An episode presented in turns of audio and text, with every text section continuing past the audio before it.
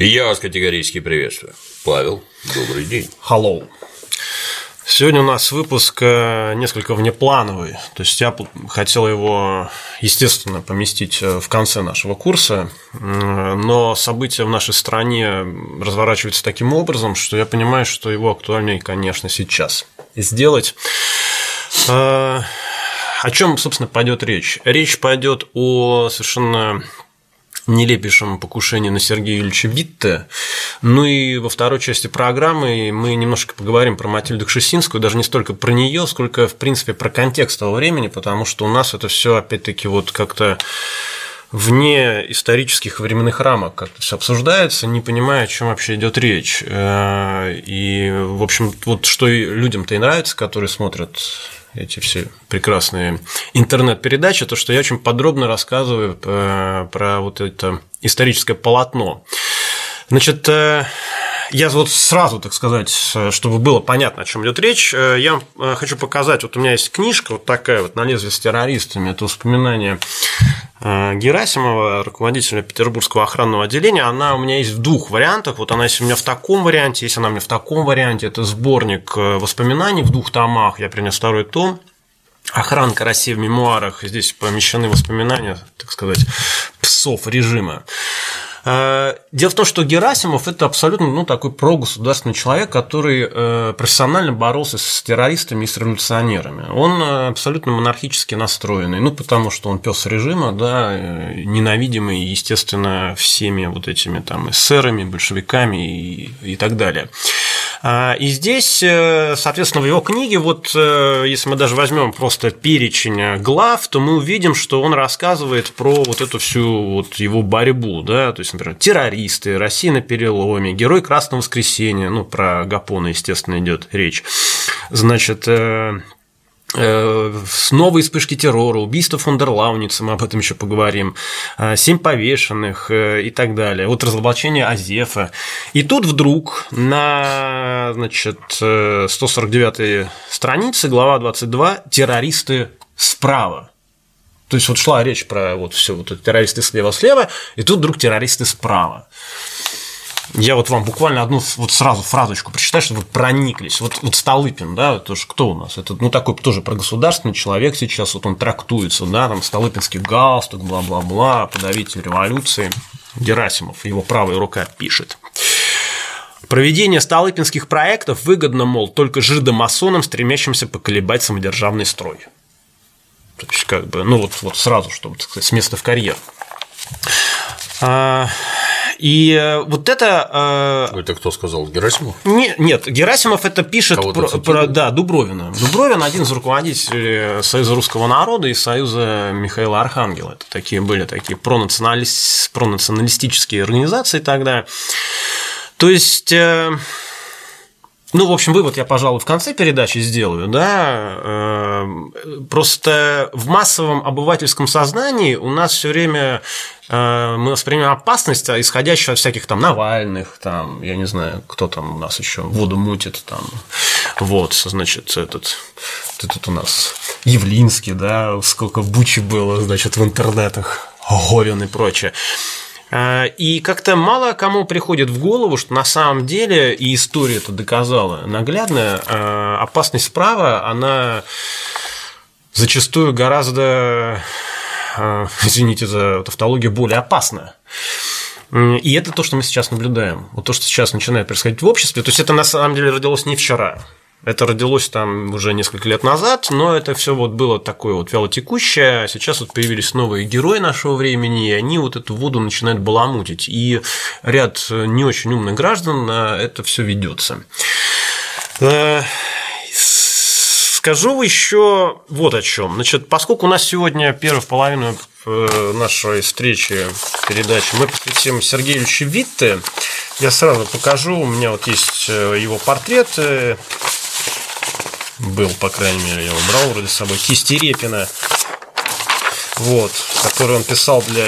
А, господи, вот здесь вот. Ну вот, Сергей Ильич Витта. Это эскиз вот для знаменитой картины заседания Государственного совета. Она раньше висела в Мариинском дворце на Исаакиевской площади. Сейчас она, соответственно, в Русском музее. А в Мариинском дворце там просто пустой экран теперь. Вот. Хотя раньше вот Репин писал эту картину туда. А, вот э, Сергей Ильич вот буквально э, какие характеристики ему дают. Я посмотрел вообще, вот что есть в интернете именно в формате видео, да, все это пересмотрел, переслушал, какие характеристики дают Сергею Ильичу Витте самые разные люди. Например, э, Николай Борисов, это заслуженный профессор МГУ, он заведует там кафедрой истории, ну вот той истории, которая до 20 века. У него он был и в 365 э, на телеканале в программе «Час истины», и у него есть э, вместе с Данилевским, они ведут такой курс э, для школьников вот по русской истории. Достаточно, на самом деле, я бы сказал, такой промонархически ориентированный историк, ну, по крайней мере, я много выступлений его слушал, и вот, исходя из того, что он сказал, я могу сделать такие выводы. Он характеризует Вита исключительно как положительного персонажа, ну, то есть воздает ему должное. Значит, Андрей Фурсов, небезызвестный нам, на значит, выступлении его, по-моему, на Селигере в 2013 году, ему там был задан вопрос, он характеризует вид исключительно как отрицательного персонажа, чуть ли не там не зловещую фигуру. Дальше.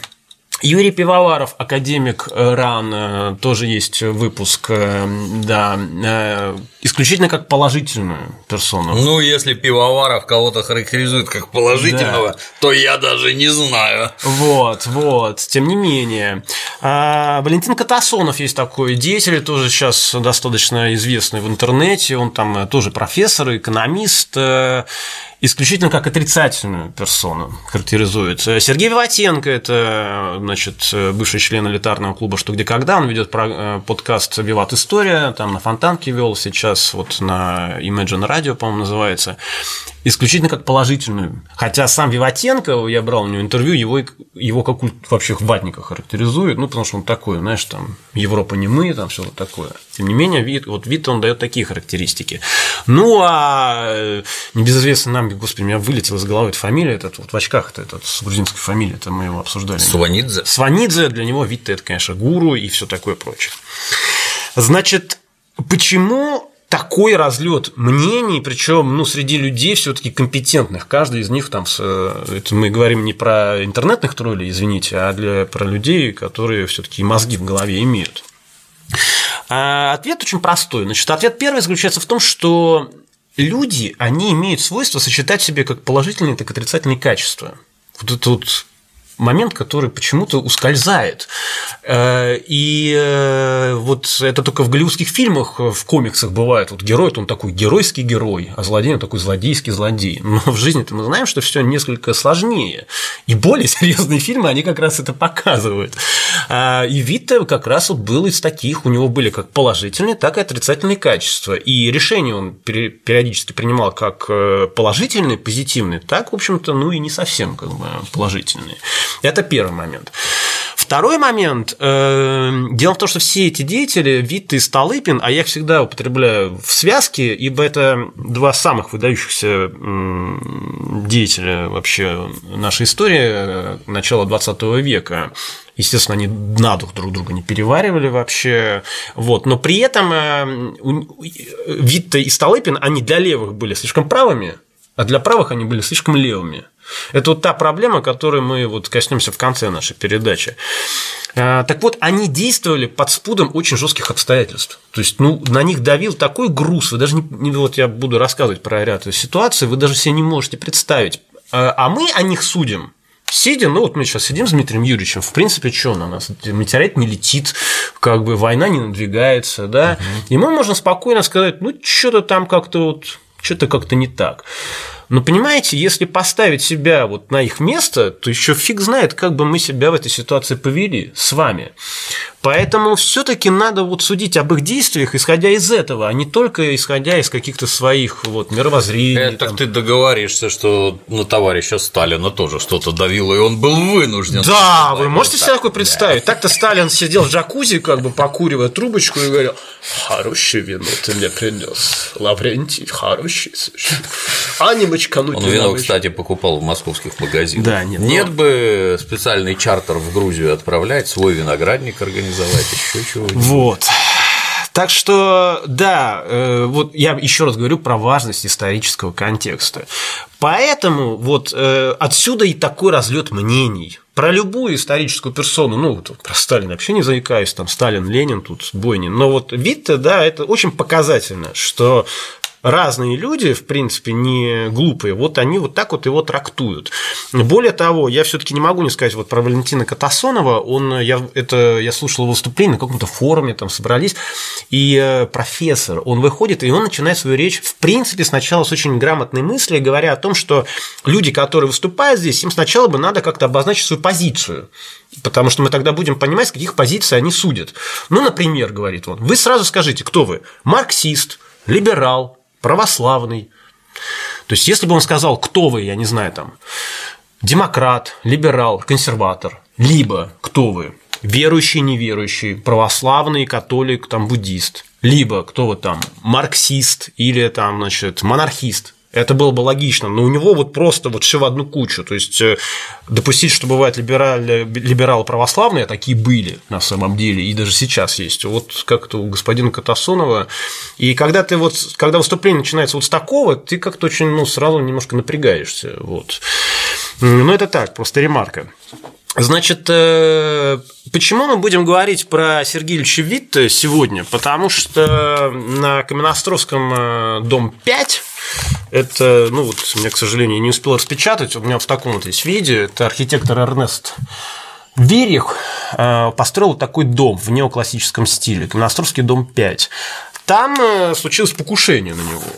Ему там в трубу засунули один презент. Вот. И он и, сам в своих воспоминаниях об этом пишет, и Герасимов об этом пишет. И вот, собственно, к этому мы сегодня придем. Но прежде чем мы к этому сегодня придем, надо все-таки вот пару слов о, о Витте, э, значит, сказать. Значит, э, Сергей Ильич Витте родился вообще в городе Тифлисе. Он сам, конечно, по, по фамилии, судя из прибалтийских немцев, э, значит, кто-то даже говорил, что из датчан.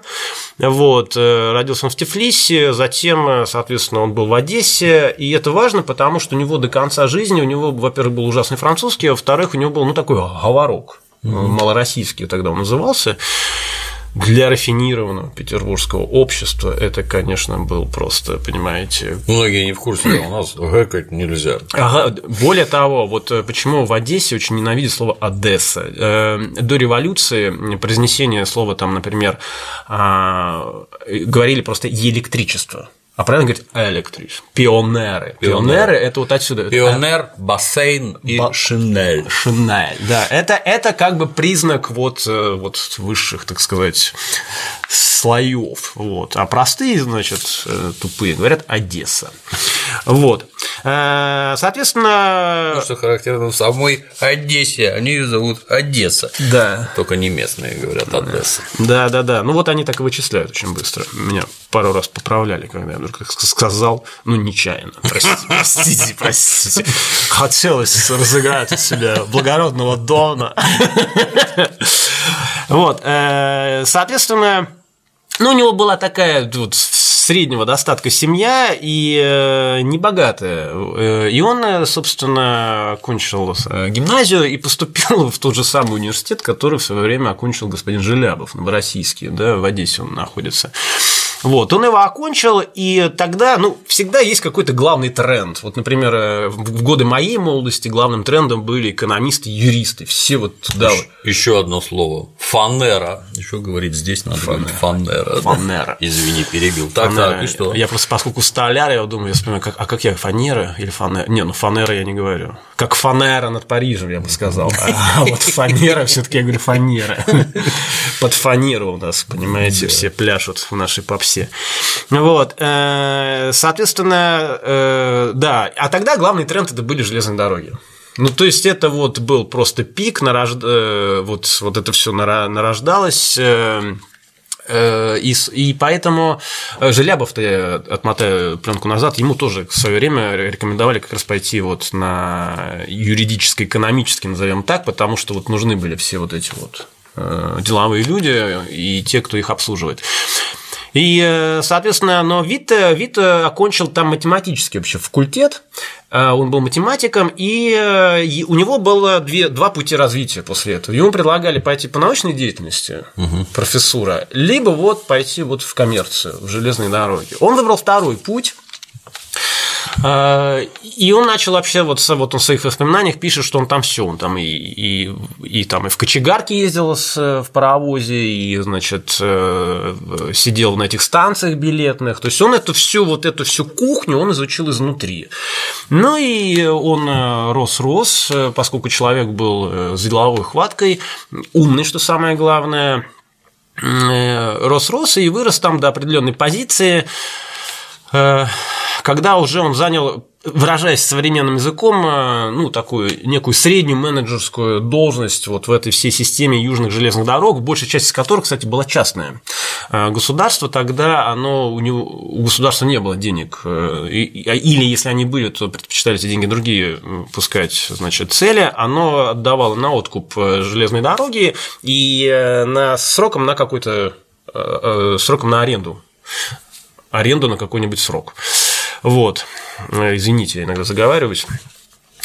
Вот, и вот он там работал. А как строились тогда железные дороги? Значит, э, во-первых, насыпь, да, э, песок вместо щебенки. На Западе была щебенка, у нас был песок. Э, строилось это в основном силами либо солдат, либо зеков.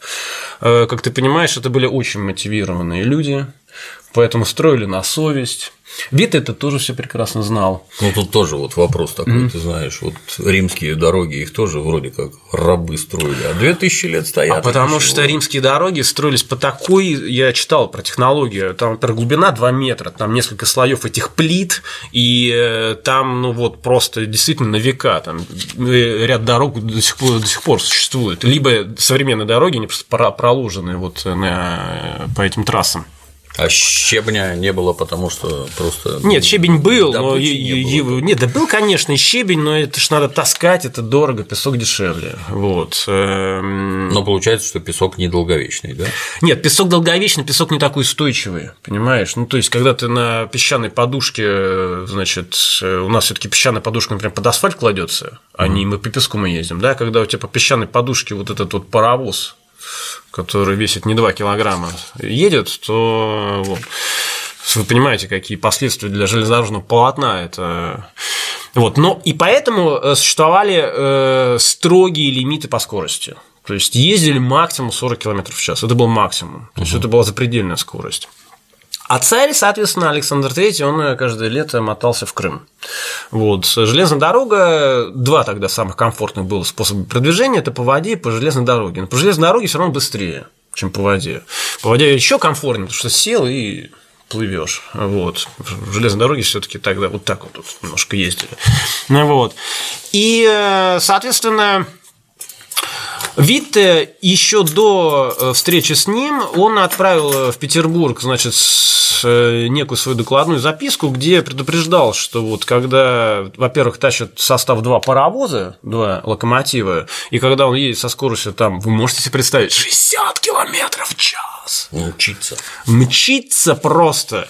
Э, вот, то это может привести как бы к определенным последствиям. И вот царь едет, соответственно, в очередную свою поездку и эм, на станции Фастов э, разный э, вид в своих воспоминаниях пишет это одно, по другим воспоминаниям было другое. Ну, в общем, суть такая. Э, царь выходит на перрон, и он начинает выставлять претензии, что ему не дают вот по этой дороге, которой завидуют, вот этим участкам завидуют Витте, гнать больше. Вот не на всех остальных дорогах дают, а здесь нет. И Витте как бы сказал, что я не хочу, чтобы мой государь свернул себе голову. Э, значит, по воспоминаниям Витта он не ему лично сказал, он сказал кому-то другому, а Александр это услышал, а по другим воспоминаниям он прям ему лично это сказал. Но это надо, в общем, обладать определенными тоже способностями, потому что тут надо еще сказать один момент. Витта был вот здоровый, он под 2 метра роста был. Э, это важно, когда мы будем говорить про переговоры в Портсмуте. Э, и Александр был тоже не маленький. Вот. Ну, в общем, по одной из версий Александр просто послал внутрь буквы с прямотой, ну, он мог. Сел и поехал дальше. Ну и, в общем, вот так вот он ездил и ездил, и доездился до 1888 года. У нас вот есть Измаилский собор в Петербурге, а наискосок на такая маленькая часовенка, где в советское время была мороженица. Вот эта часовенка, она поставлена там в честь вот э, избавления, так сказать, от смерти его императорского величества Александра III, потому что случилась катастрофа в местечке Барки под Харьковом. Поезд, вот эти два, один из локомотивов просто сошел с, э, значит, с насыпи, а там насыпь еще высокая, потащил все, и, в общем, они вот так Погибло, на самом деле, я не помню точно цифру, но там, то ли 16, то ли 18 человек. Царская семья не пострадала. Значит, легенда гласила о том, что царь Александр III, он просто на своих плечах держал эти сложившиеся стены вагона, пока там эти все его там детки и прочее ползали но вот э, Федор Кони, вот вы помните Федора Кони, э, он когда расследовал э, эту катастрофу, он сказал, что просто ну, удачно сложились как бы, стенки. Тут вот, да, еще такой сюжет, когда, естественно, первая версия – терроризм, ну, само собой разумеется, но и Александр III стал выбирать, кого же ему посадить, он, он, опять-таки он выбрал Кони, потому что он понял, что вот это единственный человек, кто не соврет. Угу. Вот. И Кони не соврал, он сказал, что ну, просто вот, вот это, это и это, соответственно, оно привело к таким плачевным результатам. А какие последствия это имело для Витте? Значит, э, царь, когда вернулся в Петербург, он вспомнил про этого человека, а Витте еще надо еще сказать параллельно, он э, выступил в свое время с идеей организации такой священной дружины. То есть, когда вот эта вся история с народной волей произошла, ну вот мы сейчас паузу сделали, да, мы еще не дошли до убийства Александра II, но тем не менее, он выступил с этой идеей, ну, он, опять-таки, надо сказать, что воспоминания Сергея Ильича Витта я бы назвал «Я и Россия». Ну, то есть это такой самый пиар, просто чистой воды. Но за вот этим вот самолюбованием все-таки есть действительно огромное количество очень интересной фактологии, почему эти воспоминания до сих пор все-таки котируются историками, просто ну, их надо немножечко так э, под определенным углом зрения воспринимать. А, Витте там, естественно, себе приписывает инициативу создания значит, этой организации. Э, на самом деле там эта инициатива исходила из нескольких источников. Э, поэтому вот учитывая то, что Витте такой абсолютно промонархически ориентированный человек, э, что вот он предсказал катастрофу, царь вызвал к себе, и он, значит, на, на одну должность, а потом, собственно, Витте возглавил, значит, ну, по современному говоря, Министерство путей сообщения. То есть э, вот это, опять-таки, очень характерно, интересно. Вот у человека был один шанс в жизни, один единственный шанс, да, и вот э, он им распорядился очень грамотно когда все остальные стояли там вот так вот перед Александром Третьим, Витте сказал, я вам не дал свернуть себе голову. Еще раз, понимаете, ну вот сейчас Путину-то особо так, знаешь, не скажешь. А царь это, это не Путин, царь это сакральная персона, это помазанник Божий, бла-бла-бла. И Для этого и при коммунизме привыкли да. неведомо кому, неведомо что говорить. Да, а да. теперь иди работодателю скажи что-нибудь, голову свернешь. Сейчас он тебе ответит. Вот, поэтому ну, это, это очень характеризует данного, данного человека. И Александр III назначил его на эту должность, и здесь Витте развернулся. То есть он реально начал вкладывать бабки в эти железные дороги. Государственные. Э, да, ну, государственные подряды назначать. Привлекать инвестиции. Да, инвестиции привлекать. Самое главное, он, э, понимаете, построить железные дороги – это полдела.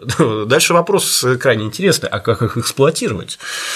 Э, очень часто дорога построена, а потом начинаются проблемы с ее окупаемостью. Так вот, Вита написал сначала один труд про... Он систематизировал железнодорожные тарифы.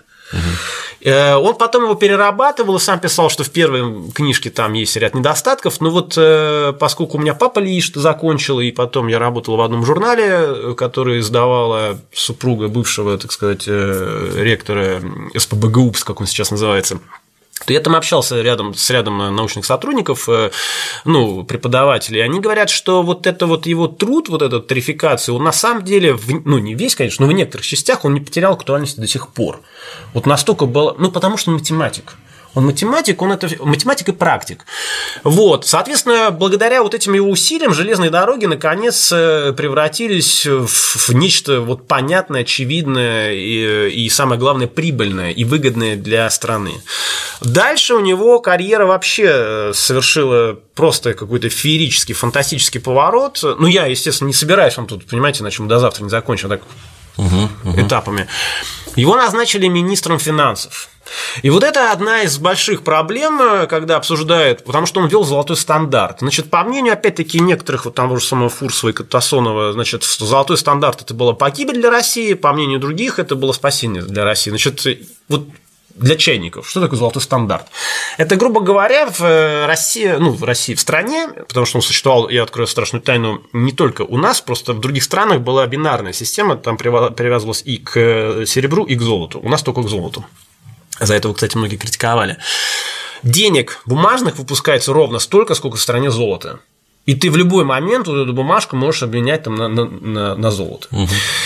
Здесь опять-таки важно понимать контекст. Э, это сейчас у нас там биткоины, там криптовалюта, майнеры и бла-бла-бла и все такое прочее. А тогда в мире э, привлека... инвестиционную привлекательность государства э, рассматривали крайне просто.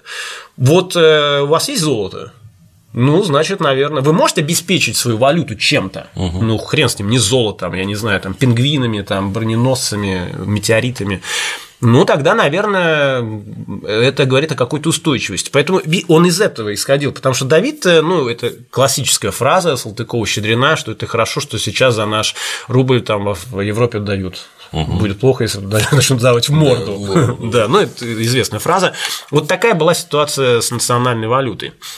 Он привязал ее к этому рублю, он э, выпустил э, золотые империалы, э, и, соответственно, это сразу сделало вот нашу валюту одной из самых устойчивых, привлекательных, все такое в мире. Хотя, опять-таки, профессиональные экономисты говорят про некую слабость этой системы, но блин, ну надо же понимать контекст времени. Хорошо, он хоть какую-то систему сделал, потому что до него не системы было, не было вообще никакой. Понимаете, человек, человек хоть что-то предложил. Проблема была в том, что уже никто же ничего не предлагал. Либо предлагали, но какие-то такие вещи. И я хочу сказать, что все это, все это одобрял, приветствовал Александр Третий, человек, ну, которого очень сложно заподозрить, как в либерализме, как вот в чем, в чем угодно. Это был абсолютно вот такой, ну, вот правый монархически ориентированный человек, да, русский, да, сто процентов. А, и он это все одобрял. Вот всю эту деятельность Вита он одобрял. И вот это была уникальная вообще связка в истории нашей России. Витте, который, ну, такой все таки более широкомыслящий, он очень э, уничижительный дает характеристики Александру Третьему касаемо его, э, значит, умственных способностей, но он очень уважительно его, к нему относится во всем, что касается вот принятия решений, вот как бы подбора кадров и так далее. Здесь Витте, как это не смешно, э, с Александром Третьим было очень комфортно работать. И Александр Третий был такой вот некой сдерживающей уздечкой для Витте, потому что он уже естественно, такой энергичный, да, вот, вот он такой, угу. да, э, Параллельно с этим э, у, у Витте значит, разворачивались еще любовные истории. Значит, он свою первую жену увел у, у чужого мужа. Э, это была катастрофа в тот момент, чтобы вы понимали. А вторую жену у него была такая, значит, Матильда Лисаневич. Он ее тоже, ну, она была разведенной, он на ней женился, она еще была крещенной еврейкой на тот момент. Опять-таки, чтобы вы понимали, значит, жениться тогда на разведенной крещенной еврейке человеку, который занимает э, высший пост, это как сейчас вот кто-нибудь признался бы, там, сделал камин и сказал, что я вот гей, я вот сейчас, вот, значит, заключаю брак с мужчиной. Вот это примерно такое же, вот, вы можете представить реакцию нашего общества, вот примерно такая же реакция была тогда в высшем свете Петербурга. Есть апокрифичная фраза, что Вит, естественно, спросил сначала разрешения у Александра Третьего, он сказал, по мне женитесь хоть на козе, лишь бы дело шло. Вот. Э, Хорошее сравнение. Да, да, да. Вот. И, э, ну, Александр Третий не любил, не любил евреев. Из песни я, бы немножко развернул. Из, песни слов не выкинешь. Это же сословное общество, а ты тут к нам. Да, да. Мало того, что говорком, так еще у тебя и э, вот. Его ж куда-то зовут, так угу. сказать, церемониально, а ты туда вот, вот. со это своей козой очень, очень, очень правильно ты заметил. Дело в том, что ее так и не принял высший свет, у Витте было, были проблемы с этим высшим светом. А, и именно поэтому вот э, в народе вот эти империалы, которые он выпустил, стали называть Матильодами, Матильдонами, потому что у нее имя было Матильда. Но Вите очень повезло с женой, очень. Потому что вот они, вот, во-первых, они нашли друг друга именно она, именно она прикупила вот этот особнячок, тут нужно еще понимать, почему вот я так связал еще Кшестинскую с одну Матильду с другой Матильдой. Дело в том, что э, Петр I запрещал строить мосты большие через него. А у нас народ, он был не приучен к большой воде, и поэтому Петр Первый, чтобы, ну, он очень, он всегда только радикальнее предлагал меры. Делать так по-большому, да. Да, да, да. Я когда первый раз попал в дворец Меньшикова, и там оказалось специальное помещение, в котором все время сидели матросы в ожидании команды прыгать в лодку и грести на Да, да, более, я более могу сказать, у нас вот на территории современного соляного городка, это там, где муха, вот э, напротив летнего сада, там дальше бывшее училище правоведения, где Чайковский учился, а, там раньше была так называемая партикулярная верфь. Партикулярная, ну, есть такое выражение, партикулярное платье, это значит не военное гражданское. Там делались э, катера, боты и прочее не военного назначения. Для чего они делались? Петр I их раздаривал. Он mm-hmm. раздаривал их э, простым, ну, в смысле, не простым, я имею в виду все вот это вот дворянство, аристократии. Это на самом деле по деньгам это как сейчас Форт Мандео раздавать на халяву. Но при первом же свистке Петра Первого они должны были, значит, прыгать в эти лодки и, и... к военкомату вместе.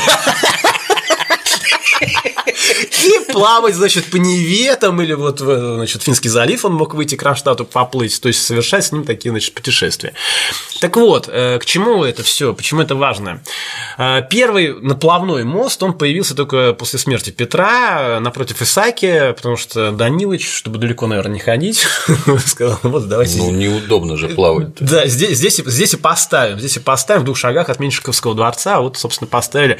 Это был плашкотный мост, то есть, короче, на понтонах он стоял, мне была картинка, я просто не взял ее с собой.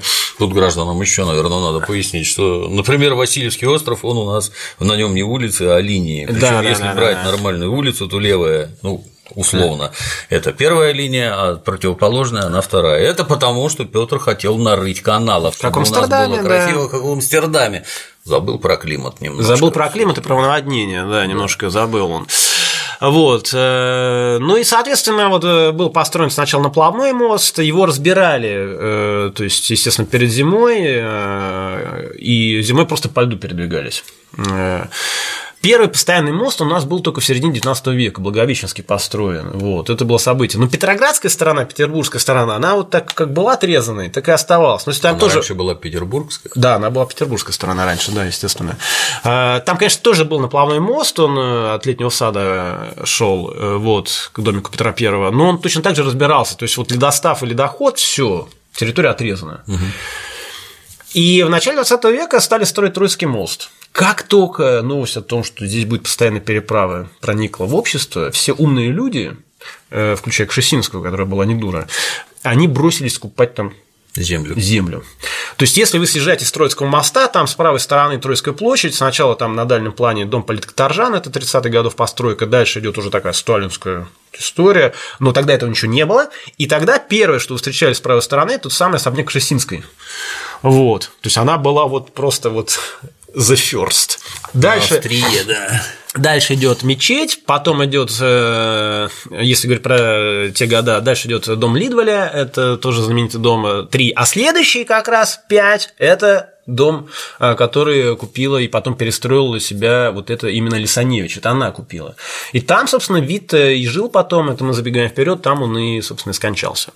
Вот Витте, соответственно, сделал себе такую карьеру, вот он золотой стандарт, там он еще ввел протекционистские, значит, протекционистскую политику, тарифы защитные поставил таможенные, значит, с Германией война из-за этого не началась. Да, ты что? Ну, потому что Германии было выгодно нам это все продавать. Мы же родственники. Угу, угу. Мы же родственники, да. да? да. Что нам тут? Ну, какие, какие, какие тарифы? Какие-то деньги. Какие-то деньги. Зачем? Давай все по, по, это, полюбовно. Ну, вот. Э, и, соответственно, а потом э, вот э, случается то, что Александр III вот умирает. Он умирает, и э, приходит ему на смену Николай II. Значит, Николай II он был бы прекрасным помещиком. Вот он бы сидел бы все в имении, воспитывал бы детей, любил бы свою жену. Прекрасным. Он был одним из самых воспитанных, самых образованных вообще вот царей за всю нашу историю, то есть и это все отмечали. Но как менеджер total zero. Абсолютно. Просто. Хороший человек – это не профессия. Да, хороший человек – это не профессия. И э, тогда при дворе был уже английский язык, входил в моду, и вот один из царедворцев написал после смерти Александра Третьего «Leap in the dark» – прыжок в темноту, в бездну. Вот, и тут, соответственно, Витте, когда с него вот эта вот узда спала, вот тут он и развернулся, значит. Эм, одна из главных вообще э, идей Витта была проложить, проложить Транссибирскую магистраль. Значит, у нас, конечно, была Сибирь, мы такие были богатые и прочее, но опять-таки, и чё? Вот есть у нас это Сибирь. Вот вы как туда поедете? На чем? То есть как бы вот на конях там или вот вокруг там как-то, да, э, на пароходах. Говорят, извини, перебью, mm. Иван Грозный как-то отбирал невест басня. Угу. Со всех краев ему невест должны были привезти. Но были посланы гонцы, в том числе на Камчатку. Туда и обратно они ехали три года. Ты абсолютно... Перетрахали всех невест. Абсолютно, приехали абсолютно с детьми. поверю. Ну, насчет там перетрахали не знаю, хотя в это готов поверить, потому что тогда было все гораздо проще в этом плане. Вот. Но то, что реально добирались там э, очень долго, это правда абсолютная. В общем, вот он э, построить решил э, вот эту Транссибирскую магистраль и построил, но э, поскольку вид был человек государственного ума, он понимал, что, ну, если вы посмотрите на, на карту, то вы видите, что вот у нас вот граница идет с Китаем, а потом вот такой вот, вот изгиб. Ну вот логично же вот спрямить. Да. Дешевле же. Да. Это во-первых. Во-вторых, уже тогда э, Витте, поскольку называют там кто дедушкой, кто папой русского капитализма, опять-таки, мало произвести товары. Ну, ты наладил промышленность, у тебя все вот так пышет прямо огнем, вот, угу. а дальше это что? Вот эти товары, их куда? Э, покупательская способность в нашей стране, она была, ну, не ахти, ну, будем говорить откровенно, потому что в основном это крестьянская масса, вот, поэтому э, вся, все причины вот этих войн 20 века – это дележ э, рынков сбыта. рынков сбыта. Китай – это вот был просто лакомый кусок, поэтому приехал, значит, сюда такой лихой Худжан. Вид очень интересно описывает значит, его визит. А, более того, в Москве есть потрясающий реликт на, на, на Мясницкой улице. Там есть такой дом абсолютно в китайском стиле. Вот uh-huh, Перлов построил. Как раз вот под приезд они думали, значит, это пригласить туда, чтобы чайные контракты наладить. Вот. Э, по одной, значит, из версий э, Витте дал ему какую-то глобальную взятку, причем он в своих воспоминаниях пишет эти нравы. То есть первые несколько первых встреч их была просто вот, знаешь, как диалог тупого с глухим. А как здоровье вашего императорского величества? Ой, прекрасно. А вашего. Про, про дело нельзя было говорить по этикету китайскому. Вот они вот, значит, вот так вот, вот общались с ним. А, и, короче, он э, дал взятку эту и вот э, выбил вот эту, то, что потом стало называться КВЖД, Китайская железная дорога, Китайская восточная железная дорога. Но Проблема-то в чем? Проблема в том, что у нас по границе с Китаем жило несколько тысяч человек, а, в, Ки- а в Китае тогда там жило несколько миллионов. И как-то очень ну, логично предположить, что это очень уязвимый проект, что чуть что мы эту дорогу теряем. Но вид-то он уже вот реально, он думал, вообще там хотел уже опутать вот эту Китай, сеть наших железных дорог, чтобы вот мы реально, так сказать, э, чтобы это была наш, нашим доминионом. Но он был против, против дальнейших там каких-то вот уже там базы какие-то строить, это он понимал, что это уже перегиб. Вот это не надо. Вот. В общем, он построил эту дорогу, э, а она докуда была? До Владивостока? Да, да, да, ну вот прям туда угу. шпарила. Вот. Ну а Тут включились, значит. А, отбегая в сторону, а БАМ строили поверх нее, выкидывали ту, ставили. А, проблема в том, что еще вот еще одна была проблема, она была одноколейная. Вот, в этом еще была. Ну, то есть она как, она там были узлы какие-то транспортные, но она была одноколейная. Поэтому вот э, проблема э, БАМа он решал две задачи. Во-первых, э, немножко отодвинуться от Китая, потому что у нас с Китаем и советское время были периоды не самые радужные. А во-вторых, сделать нормальную двухколейную дорогу. Ну и тут я еще вдогонку добавлю, вот ты сказал про песок, это который, так сказать, эту насыпь делали. И это напрямую прямая зависимость от тяжести идущих составов. Конечно. То есть одно дело три вагона в каждом конечно, по 2 конечно, тонны, и конечно. другое дело 100 вагонов по 50. Солдат перевозить, да. артиллерию перевозить и так далее. Все царские дороги мне одно время рассказывали, что все железные дороги построили при царе, и если вы посмотрите, при советской власти ничего не достроили. При советской власти их просто переделали все. Ну, это как-то очень странное какое-то замечание. У меня, как, поскольку папа был железнодорожник, Я бы поспорил бы с этим персонажем бы сразу же, тут же сходу, насчет того, что в Советском Союзе ничего не построили. Э, могли какие-то основные наметить дороги, это да, в это я готов поверить, но то, что ничего не построили, это извините. Ну и вот, э, соответственно, а дальше началась э, экспансия уже в, на юг. А Тут... с китайцами-то договорились, нет? С китайцами договорились легко. Китай тогда никто вообще не рассматривал. Там, как только возникло это боксерское восстание, все объединились, все. Мы с Англией, с Францией, мы так у нас были всякие. Но когда вот это, мы так вместе и быстренько это боксерское восстание подавить. Китайцы не хотели опиум покупать у англичан. Да, они, они, ну, и они опиум не хотели, ну и плюс еще вот эти тоже нормально. Ну, то есть ты живешь в стране, где хозяйничают иностранцы, мало кому. Тем более Китай тогда была сугубо традиционалистская страна, но и сейчас такого является. Там еще все эти косички, там, там бритье, вот это вот все, костюмы национальные и так далее. Ну, вот фильмы Джеки Чана, вот есть целая серия, вот они как раз очень хорошо. Я очень долго не мог понять, в какое время все это происходит. Да, да, все да. в этих костюмах и вдруг долларами расплачиваются. Да, да, да. Это вот конец 19 века, начало, конец 19 начало 20 века значит, стали вот, значит, Порт-Артур, и тут стала уже проблема с Японией, потому что Япония тоже рассматривала Китай как свою территорию, э, началась эта русско-японская война, приезжал э, Ито Хирабуми, это, значит, э, японский значит, министр, пытался договориться с Витте, но Витте тогда уже подвинули. Угу. Витте подвинули, и он сказал, что я ничего не могу сделать к сожалению, извините. Вот. А, а про что пытался договориться? Чтобы войны не было. Mm. Чтобы войны не было, потому что он прекрасно понимал, что это будет смерть и для нас, ну, для нас в меньшей степени, для Японии, прежде всего. А, но у нас, естественно, как бы все впереди планеты всей, э, мы их там, макашек этих закидаем, и вот закидали. Закидали так, что сначала, значит, это Порт-Артур, а потом Сусима. Ну и э, результатом этого стал 905 год, э, первая русская революция. Вид со своего балкона наблюдал последствия Кровавого воскресенья. К нему, кстати, являлись сначала, пытались тоже договориться там э, всякие деятели, чтобы он как-то пришел к царю, но он им объяснял, что ну все, ребята, я в отставке, я не могу. Ему потом за это пеняли очень сильно. Вот. А, и, собственно, дальше вид, вот тоже ему ставят в пику наши монархисты, что он разработал проект первой русской конституции. Да? То есть он приехал э, к царю в Петергоф, э, утром напечатал на машинке вот этот проект сам, Э, царь долго думал, подписывать или не подписывать, и тогда с Николай Николаевич младший, человек абсолютно ну, больной на голову, в моем понимании, вот, хотя командующий значит, войсками, он выхватил револьвер и сказал, ну, вот сидит царь, его дядя с пистолетом пляшет и говорит, что если ты сейчас не подпишешь, я себе голову прострелю. Ну, как ты думаешь, царь подписал или не подписал? Ну, наверное, да. Наверное, да. Он и подписал, подмахнул. Хотя у нас все шишки падают на вид. Вот это он, там, Конституцию вел и прочее.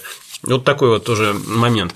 Ну и, соответственно, Витта отправили в отставку, его назначили вот как раз в этот Государственный совет, такую почетную э, председателя Государственного совета, который, ну, он, конечно, это вот понты, но он ничего не решал, этот угу. Государственный совет по факту. Вот. Где а, он тут сидит?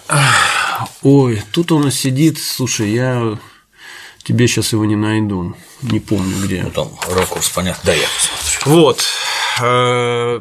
Э, и вот это как раз тот самый... Видимо, вот этот красненький. Да, возможно, да. И это как раз тот самый момент, когда э, на вид начинают совершаться покушения. И покушения, вы не поверите, справа. То есть он был настолько ненавистен, э, значит, э, ну и революционеры за ним охотились, но за ними охотились вот эти вот боевики Союза русского народа. И вот здесь я, значит, уже прибегаю к воспоминаниям Герасимова. Значит, э, о чем он пишет? Э, во-первых, э, что касается характеристики вот этого Союза русского народа, сейчас есть ряд таких выпусков тоже на YouTube, где пытаются вот говорить, что вот про них очень много лжи, клеветы. Но вот я вам читаю, что писал про них не, реву... не, там, не Ленин, простите, да, не там, это писал абсолютно вот э, человек, Молодец. который защищал монархический строй, профессионально защищал. Что он пишет э, про этих замечательных людей? Значит, ну вот там, значит, доктор Дубровин говорил, что как он э, характеризовал свою деятельность? Герасимов пришел к нему знакомиться, э, говорит, ну а что вы будете делать? Он говорит, да нам стоит только кинуть клич, и от революции ничего не останется. Герасимов, он человек очень корректный, э, он ему на самом деле конкретные вещи рекомендовал, например, посылать своих ораторов на митинге, чтобы они пытались прямо вот, ну, батл, такой батл, революционный батл устроить, да, а, то есть какие-то конкретные вещи.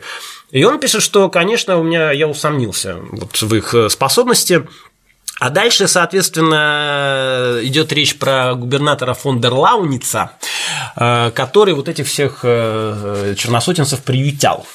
И вот этот фон дер Лауниц, там еще был такой Юскевич Красковский, э, Герасимов ему говорил, он навел справки про этих людей и выяснил, что там добрая половина из них просто уголовники. И он, а фон дер Лаунис его прямой начальство, на самом угу. деле. И он его как бы предупреждал, что как бы господин хороший, ну вы понимаете, кем вы себя окружаете. Более того, фон дер Лаунис, он отказался от э, охраны, охранного отделения непосредственно, сказал, меня защищают мои русские люди, сказал он. Забега... Забегая вперед, что э, фон дер Лауниса застрелил человек по кличке Адмирал, Э, на открытии значит, э, медицинского учреждения имени принца Альденбургского. Я об этом расскажу потом подробнее, когда мы дойдем уже. Вот так его, его русские люди защитили. Э, в тот же самый день должны были убить еще и Столыпина, потому что он должен присутствовать, но Герасимов его отговорил, ему поступила внутренняя информация, что будет покушение. Герасимов его отговорил, жена настояла, и Столыпин не поехал, поэтому второй террорист, он ушел. А вот этот вот э, адмирал, он прямо в затылок, пум-пум-пум, из маленького револьверчика выстрелил. Вот так вот защитили эти русские люди э, фон дер. А, и Русского. Да. Ну вот он пишет, моя информация об этих дружинниках была далеко не благоприятная. Среди них было немало людей с уголовным прошлым. Э, вот. Э, более того, он дает им еще более уничижительные характеристики. Непосредственно исполнители, он пишет про убийство, было два убийства Герценштейна и Олоса. Значит, это члены, э, Герценштейн был членом Первой Думы, он был кадет, ну, по фамилии понятно, кому он, значит, он был крещенный еврей, его убили в Тереоках, это, короче, современный Зеленогорск, прямо на берегу. Застрелили на глазах у жены и дочки. По одним из сведений, кстати, дочку ранили. Что пишет Герасимов про этих прекрасных, извините, русских людей? Непосредственно исполнители этого террористического акта справа были люди темные пьяницы. Именно благодаря этому и выплыла наружу вся история. Как мне доложил мой Яковлев, это его информатор, за убийство профессора Герценштейна было получено от Лауница 2000 рублей. Вы можете себе представить, от Лауница получено 2000 рублей на убийство вот этого, значит, э, члена Первой Государственной Думы. Я тебе только хотел сказать, что если там уголовники, то это значит люди не идейные, а люди за деньги. Которых они не поделили и у них началась деньги. там, да, деньги, и у них там началась свора, почему это все, как их нашли-то? Они там начали друг с другом, значит, собачиться. Вот. Э, естественно, э, докладывал об этом Герасимов Столыпину, у него к нему был прямой вход э, круглосуточно. Дальше Герасимов пишет про то, что, кажется, осенью 1906 года Поступило несколько жалоб относительно пропаж ценных вещей во время обысков. Я приказал провести расследование, мне дали справку о том, что таких обысков чины охранного отделения вообще не производили. Выяснилось, короче, что этот фондер Лаунис выдает этим э, боевикам из э, Союза русского народа удостоверение охранного отделения. Они приходят с обысками, и во время которых, можете себе представить, пропадают личные вещи. Точно такими же вещами занимались потом, были такие самочинки, это под чекистов пытались тоже, значит, дискредитировали ЧК уже после 17 года. Думаю, недолго. Не, недолго. Вот. Э, ну и, соответственно, Герасимова тут пытались сместить, вот этот Юскевич Красковский как раз метил на его место. Ну и э, это просто вообще песня. Значит, э, Лауницу предложили, вот этот Искевич Красковский, он им предложил ему проект скупить революционеров все оружие. На что, соответственно, отгадаю, откуда должны были поступить деньги. И Лауниц выделил первые, значит, сколько там, по-моему, 2000 рублей mm-hmm. на это уникальное предприятие. Ну, Герасимов сразу сказал, что это, мягко говоря, неумный план. И они ему торжественно принесли пулемет, который они купили у революционеров на эти 2000 рублей. Что потом, значит, выяснил Герасимов? Пулемет был выкраден из Ароненбаумской стрелковой офицерской школы. Это очевидно. А, я, причем я доложил об этом Столыпину, который много смеялся. Вот. Ну, то есть, ну, вы, вы можете вообще себе представить, вот как бы градоначальник, да, то есть столицы, и, и, и вот такие вещи как бы происходят. Э, ну и дальше. Многие считают, что все богатые, они умные. Вот изрядный пример ума. Угу. Ну и дальше, соответственно, вот он пишет про покушение на Витте. Витте в своих воспоминаниях, конечно, более так, вот он пишет там «Адская машина», про-про-про. Ну, тогда так называл. Да, нет, ну, я просто расскажу, как это Герасимов описывает. Значит, э, в какой-то момент у Витте, у него не было своих детей, у него было две приемных дочери, как раз вот это, значит, Матильды, еще одна от предыдущего брака. Э, одна из дочь его вышла замуж за Нарышкина, и у него ее комната пустовала. К нему приехал некий такой Гурьев, там, значит, его Э, коллега подчиненный, э, там они какой-то, значит, законопроект, я не помню, что они там делали, он его посадил э, в комнату дочери, пока его доктор осматривал вид, у него были проблемы с дыхательными путями. Соответственно, а там было холодно. Пришел камердинер растопить камин. Смотрит, значит, какая-то веревка, значит, он потянул, и там, значит, какой-то, значит, ящик, мешок, не пойми что. Значит, э, в воспоминаниях Вита это ящик, в воспоминаниях Герасимов это мешок. Значит, э, вызвали охранку, приехал Герасимов, говорит, что мешок там какой-то, значит, э, порох, испорченный будильник не бомба, а детская игрушка просто. И он а поскольку он не мог ему напрямую сказать, ну, Герасимов пишет, что он не сказал ему, что это правые, а Витте пишет, что он ему сказал. Ну, то есть он, э, Герасимов сказал, что это сразу, я могу сразу сказать, что это не революционеры, что угу. они так не работают. Угу. Вот, то есть они подложили ему в, в трубу вот в этом на Киноострорском дом 5 вот эту бомбу. Дальше, соответственно, началось, ну, как бы расследование, которое ничего не, не дало, и оно велось ни шатка, ни валка, вид это бесило. Ему один знакомый говорит, а, а вы проверьте вообще все трубы. Залезли еще в одну трубу, там еще одну нашли такую адскую машину вот, э, в таком же прекрасном состоянии. Ну, то есть, э, как писал Герасимов, не бомба, а детская игрушка. То есть это какая-то клоунада, да? Действительно, они с дома Лидволя, с третьего дома пробрались, э, как-то подвесили эти, значит, э, прекрасные, в кавычках, э, приспособление, которое... А могло взорваться. А могло взорваться, да, могло взорваться на самом деле. Э, и надо сказать, что, естественно, ну, вид это не добавило как бы уверенности в будущем. В завтрашнем дне. В завтрашнем дне.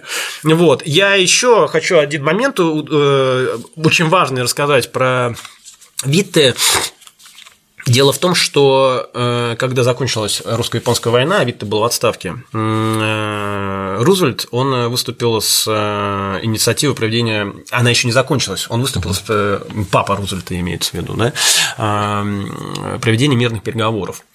Вот просто вот я позволю себе немножко вот, вот книжку, которую я сам издал, да, тут про пиар русско-японской войны, и... Э, Отличная книжка. Да, книжка неплохая. Сейчас уже я ее не рекламирую, скажу честно, потому что она уже почти распродана. Вот если сейчас издательство возьмется его выпустить, тогда будет вторая волна. Сейчас просто уже бесполезно заказывать, я там ее допродаю для своих экскурсантов. Так вот, надо было ехать туда на переговоры. Мы потеряли Порт-Артур, мы потеряли флот, более того, была же прекрасная история, что японцы подняли многие наши корабли, варяг тот самый прекрасный, и они теперь стали вуаля японскими кораблями. Ну, представьте, это какое унижение для нас, да? Э, надо было ехать вести эти переговоры. Стал вопрос, кто поедет. Значит, э, Нелидов, э, Муравьев, это послы в Европе работавшие, они просто отказались. Ну вот. И выяснилось, что это, естественно, никто не хочет туда ехать, потому что всем было понятно, что ты будешь там мальчиком для битья. Тогда, соответственно, послали Витте. Витте туда приехал, э, и эм, тут опять-таки ему э, многие ставят в пику, что он все-таки там готов был пойти на некоторые уступки. Но, не понимаете, учитывая те обстоятельства, в которых он оказался, его можно понять. И Витте развернул ситуацию просто на 180 градусов. Если до его приезда там все-таки были ну, такие прояпонские настроения, Япония очень для этого поработала, вот об этом я в этой книге и пишу. Витте, он э, просто вот классический пиар-истории делал. То есть он, э, во-первых, он, понимая, насколько демократическое американское общество, он там со всеми здоровался, с э, машинистом паровоза, фотографировался со всеми, давал всем интервью. С евреями он как бы пытался наладить связь, там какую-то там то ли девочку, то ли мальчика поднял, поцеловал. Ну, это как Путин в животик, там угу. мальчика целует. Ну, то есть такие пиар-ходы. Ну, дунул в живот, а не целовал. Да, дунул. Вот. И, соответственно, более того, он еще на пароходе он устроил то, что сейчас вообще является must-have любого пиар-менеджера. Он, значит, пригласил журналистов, выкатил им шампанское и раздал им пресс-релизы, которые напечатали на машинке. Понимаешь? Ну, то есть, человек как бы сразу понял, куда он едет. И когда, соответственно, начались переговоры, Япония же педалировала тему, что она как бы она защищалась, она боролась за свою цивилизацию, а параллельно она выставляла очень серьезные территориальные и денежные претензии. То есть, заплатите нам контрибуции, заплатите нам, значит, верните нам интернированные корабли и там там вот Сахалин нам отдать, который мы оккупировали, ну, еще там какие территории. Вот. И Витте на самом деле вот своими вот этими действиями он э, реально повернул американское э, мнение в сторону России, особенно учитывая то, что и японский значит, э, делегат вообще молчал в тряпочку, никого не подпускал. Ну, вот. А потом он просто, японцы старались эти вот требования свои не разглашать и договорились об этом с русской делегацией. Угу. Еще очень интересно сказать, что Витте был по 2 метра, а вот этот вот японец, он ему реально, ну вот здесь вот такая фотография, она может плохо видно, видно, вот сидит, стоит вот японец, а вот это Витте. То есть он ему реально в грудь дышал. Ну, не в попок, но в грудь. Вот. А Витте возьми, досли эту информацию Associated Press. Ловко. Да, это, это, конечно, их дико сбесило, но она расползлась, и вдруг американцы увидели, что японцы-то выясняется, что, оказывается, они не за идею там какую-то воевали, они воевали за деньги и за, это, и за земли. Угу. Что несколько меняет как бы общий вообще контекст войны. Вот. И все вот эти усилия, которые были предприняты в ходе предыдущей пиар-кампании, они просто рухнули. Вот, и э, в итоге царь отказался вообще. Вот он просто, это вот редкий случай, когда баранья упертость Николая II, она принесла свои положительные плоды. Э, Витте-то готов был отдать из Халины какие-то деньги заплатить, но царь сказал нет, и Витте пришлось, ну нет, так нет. Вот он, соответственно, крутился там, как еж на сковородке, и выкрутился. Выкрутился, что в итоге вот этими своими действиями он э, довел японцев до того, что они, э, значит, Рузвельт сказал, слушайте, ребята, ну вот вам надо как-то уже решать вопрос, потому что уже все горит, горит. В Америке общественное мнение – это серьезная вещь. И они подписали. Витте сказал, что он потом весь день ходил как в тумане, он сам не верил в эту удачу. Единственное, что отдали пол Сахалина, реально отдали, потом вернули.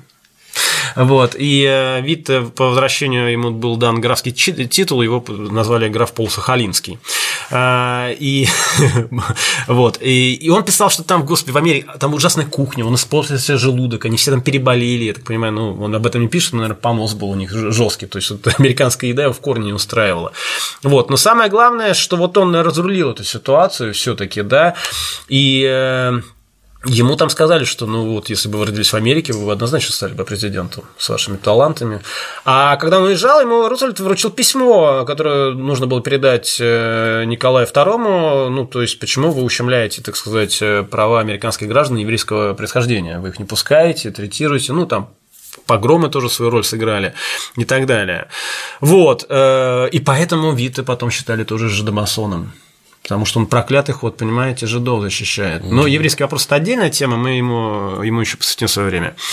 Вот, соответственно, вот были совершены вот такие вот э, покушения на Сергея Ильича Витте э, на, по адресу Каменосорский, дом 5. И э, это говорит нам о том, что общество, оно вот мало того, что общество было расколото, угу. И вот э, э, что Витте, что Столыпин, они вот в этот вот раскол пытались вклинить, клиниться и как-то вот, ну вот как-то вот связать. Там еще одна была проблема – дефицит кадров. То есть э, как Витте должен был сформировать правительство, вот он здесь пишет, и он, например, хотел назначить на пост министра просвещения Таганцева такого. А, Таганцев в итоге на следующий день, когда пришел, он отказался от этого, и когда Витте стал его уговаривать, он схватился за голову, сказал «не могу, не могу» и убежал. То есть люди просто кто-то боялся, а кто-то не хотел занимать государственные посты. Э, был реальный дефицит. Э, вот Масалов об этом пишет тоже, я в своей книге указываю, цитату привожу, что не, ну, неким было работать. Николая II объективно окружали там, в большинстве своем, ну, не хочу сказать бездари, конечно, но люди, которые не столько пеклись о государственном благе, сколько там, о, о своей какой-то безопасности и прочее. Тем более терроризм, о котором вот я вещаю, но до которого вот до этой волны мы еще не дошли, тогда бушевал ого-го. Э, одного из предыдущих министров просвещения Боголепова убили прямо в министерство Карпович, я об этом расскажу. Это тоже было в Петербурге в прекрасном, на улице Зодчего Росси. ближе к площади, значит, Соответственно, вот такая очень характеристика. И Герасимов, значит, вот после, ну вот после всех этих историй он пишет о том, что вот эти, то есть если с революционерами слева он боролся и мог с ними бороться, угу. то с революционерами справа он сделать ничего не мог.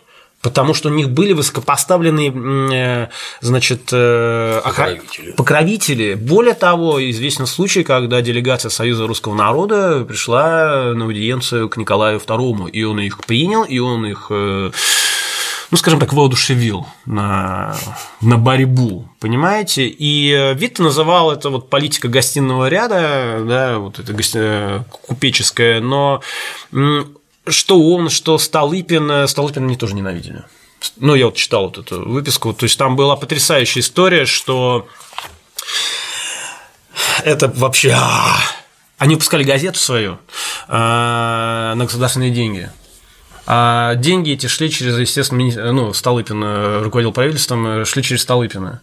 И они приходят, значит, и просят Столыпина деньги э, еще раз на эту газету, и Герасимов говорит, ну, как бы, а как мы можем отдать вам деньги, если вы из номера в номер Столыпина там окунаете? Угу.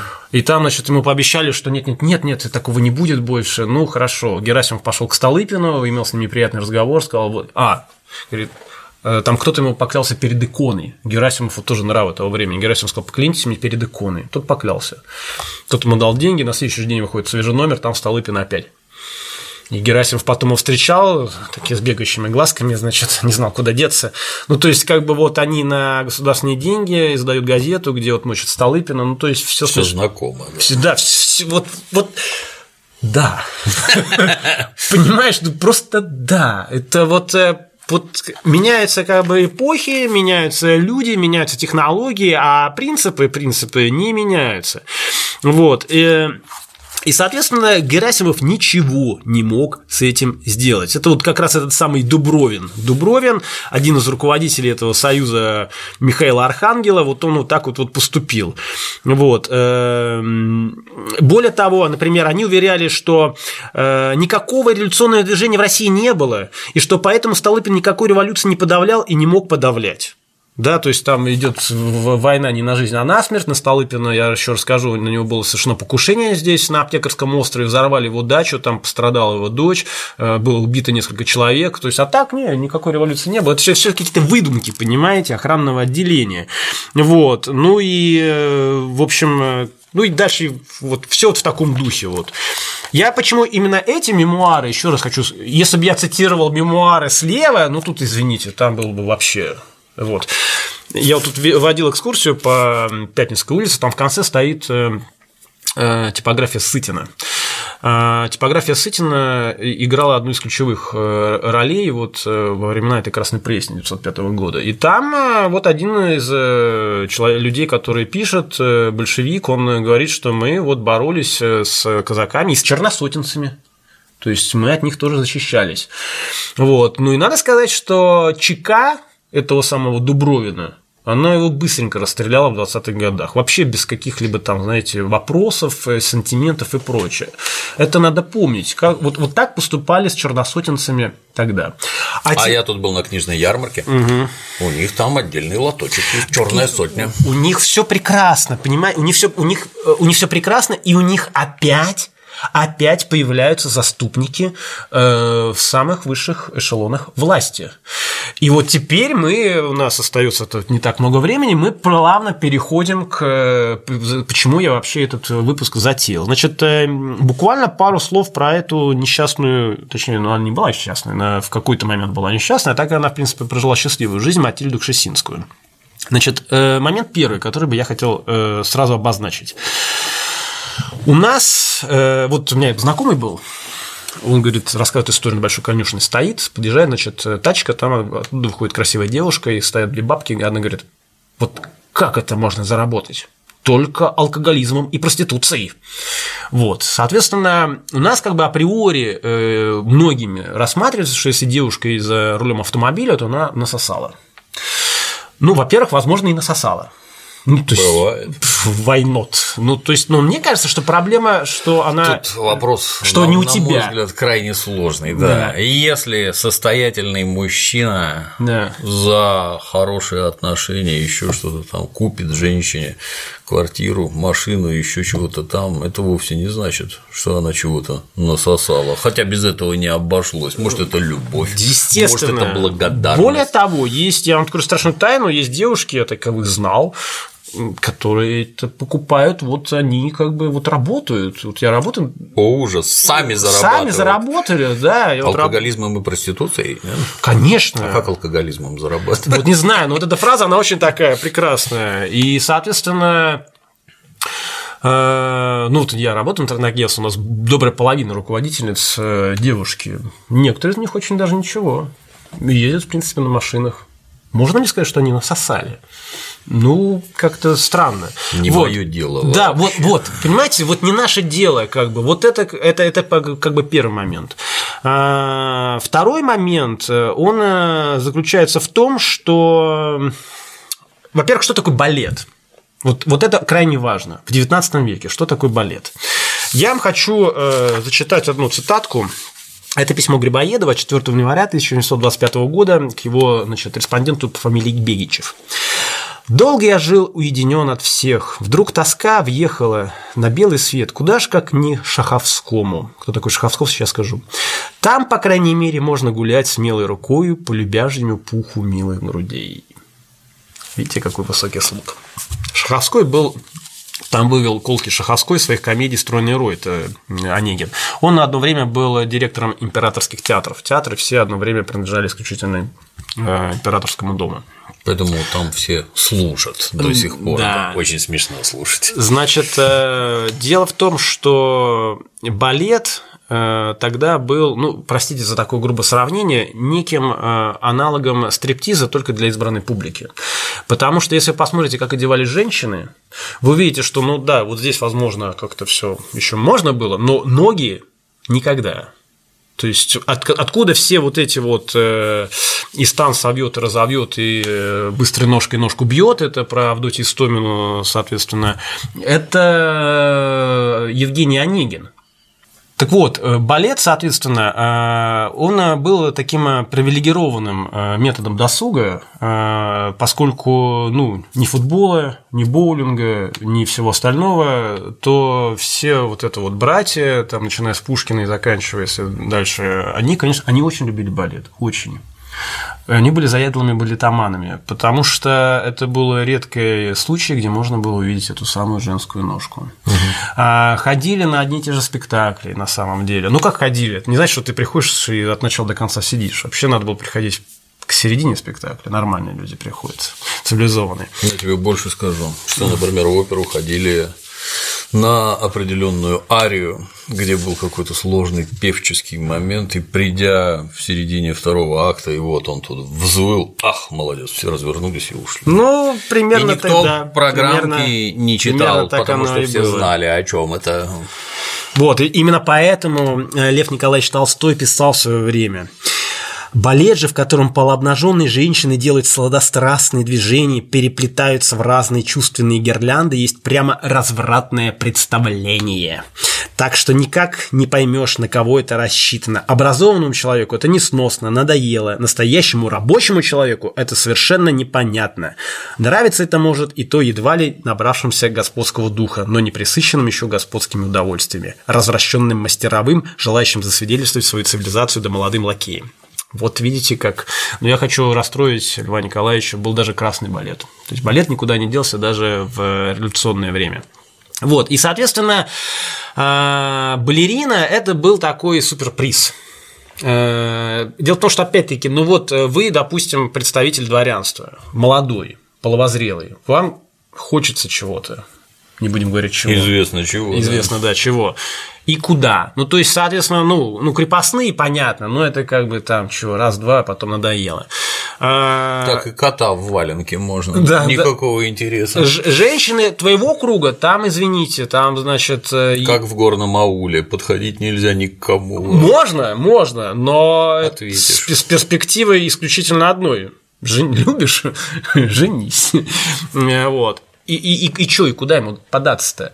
И, соответственно, ну, были там какие-то варианты, там, вдовы какие-нибудь, например, там, или еще что-нибудь, там, мещанки, э, там, рождавшиеся в пушкинское время, и того не было. Соответственно, такой некой прослойкой это были вот не, не просто балерины, а артистки. Угу. Был такой значит, стишок, она была модисткой и шила гладью, потом пошла в артистки и стала, значит… Известно кем. Да, пр- прекрасной женщиной. Я хочу сказать, что среди модисток этих тоже было на самом деле навалом. вот. А, и все балерины знали, что когда у них выпуск, то Э, в принципе, э, это шанс там завести себе какого-то высокоставленного покровителя.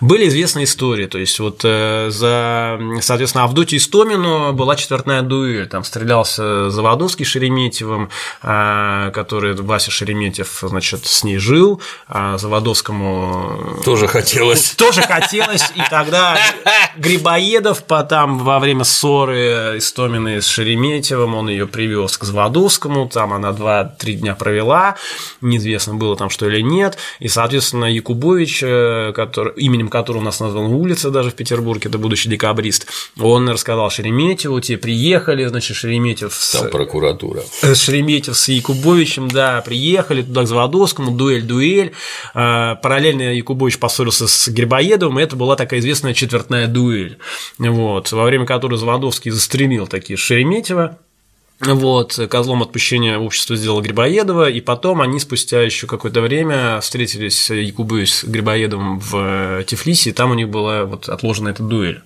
Якубович прострелил Грибоедову кисть. И... Специально, чтобы тот играть не да, мог. Да, да, чтобы тот играть не мог, и у него, соответственно, там свело вот нервы, и у него вот мизинец не функционировал. Вот по, по этой, собственно, ране потом мы опознали вот труп, когда везли из Персии. Вот были такие истории. Или вот, например, э, была такая, значит, э, э, Телешова, балерина, это была любовница графа Милорадовича, значит, тоже губернатора, вот. Она потом вышла замуж за вот такого гусара Шишмарева, ему до сих принадлежал дом на Невском 3. Э, кстати, вся эта история на Невском 13 разворачивалась за Водовским. Вот, ну то есть это было, было вот такая, такая вот… Э, ну давайте чуть-чуть определимся. все таки да. это были никакие не проститутки. Нет, нет, нет. Где из зала бросали котлеты нет, на сцену, надо было подкрасться, надо было, Более того, балерина, в отличие там от крепостной она могла сказать, нет, идите в баню, uh-huh, uh-huh, сударь. Uh-huh. Вот, то есть она, то есть она была некая такая самостоятельная единица. Конечно, с точки зрения там классических морально-нравственных канонов, это ужас, разврат и прочее. Но я опять-таки хочу раскрыть вам страшную тайну. Вы оглянитесь вокруг сейчас. Вы массу всего интересного откроете в нашей жизни. Поклонникам вот. нравственности это особенно полезно. Да, да, очень полезно, да. Ну и вот, э, а дальше, дальше начались истории, когда вот, например, э, великий князь Николай Николаевич старший, потому что, почему старший, потому что вот у него еще был сынок, великий князь Николай Николаевич младший, о котором я уже говорил, у Николая Николаевич старший, он, соответственно, у него была семья, естественно, он на немке был женат, э, выражаясь просто, а потом он завел себе любовницу Екатерину Числову, э, которая настрогала предлагала ему пять детей. Она была балериной. Угу. Вот. Более того, он, он, у него дворец же на Благовещенской площади, как мы знаем, да, дворец профсоюзов, он, по-моему, назывался. Uh-huh. Вот. Э, она там чуть ли там не тапком в него кидалась. В общем, масса всяких историй есть. И когда он был, он же был э, э, командующим во время русско-турецкой войны 1877-1878 годов, она приказывала, чтобы донесение сначала ей посылали. Зачем? Непонятно. Вот хотелось. Молодец. Вот. Пять детей у него было. И более того, император Александр II, его родной брат, он, когда к нему его законная супруга пришла жаловаться, сказал, ну, сударыня, ну, посмотрите, как вы одеты там, как бы, а вот он же у меня брат, великий князь, тра-ля-ля. то есть он ее особо не понял. Далее еще один прекрасный человек э, из этой же плеяды, Константин Николаевич, один из самых ненавистных вообще э, дядей у Александра Третьего, вот он, морской министр, бла-бла-бла, он э, с балериной Кузнецовой зажигал. Угу. И там тоже, в общем-то, по-моему, тоже пять детей было. То есть у него тоже сначала была официальная семья, Потом, соответственно, вот он с ней...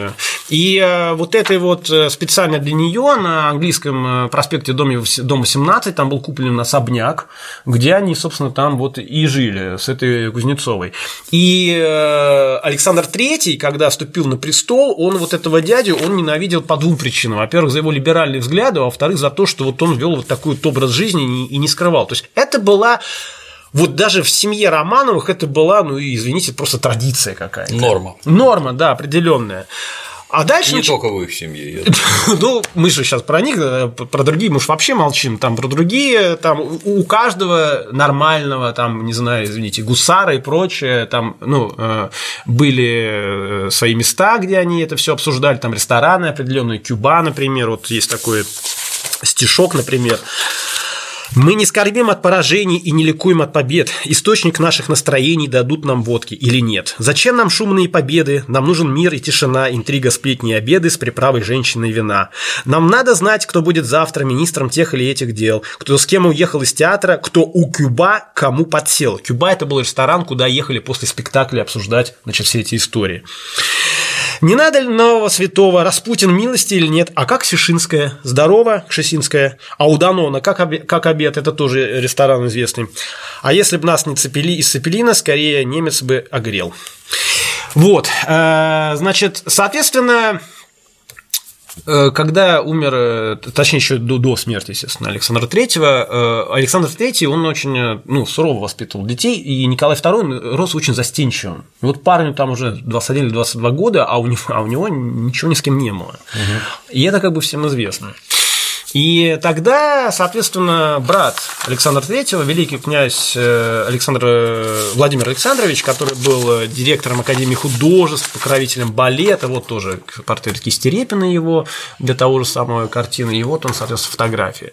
Он его надоумил, сказал, что, слушай, Саш, тут как бы вот э, каждый год же происходит выпуск вот этой балетной школы, и там есть такая вот мальчика Кшесинская, вот, ты как бы присмотрись к ней, потому что что там, ну, ребята хвалят. Да, ребята, ребята, ребята хвалят, как бы.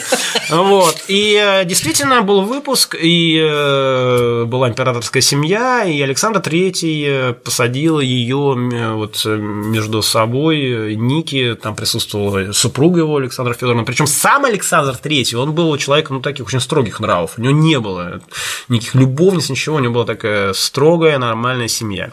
Но перед тем, как жениться, он понимал, что мальчику надо, ну, вот как-то перебеситься, иначе просто потом будут проблемы, возможно.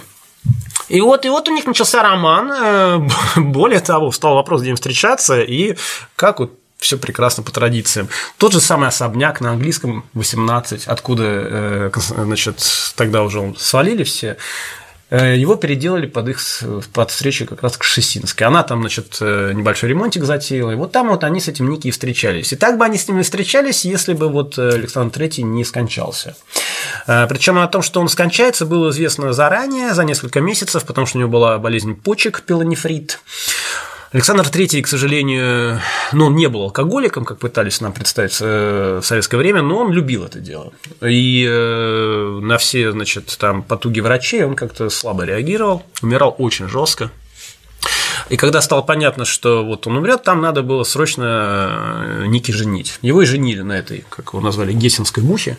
Вот, э, Алисе Гессенской, Александра Федоровна у нас в православии. Ну и понятно, ну, я думаю, что Кшесинская изначально понимала, что это, ну, как бы конечная история, потому что, ну, извините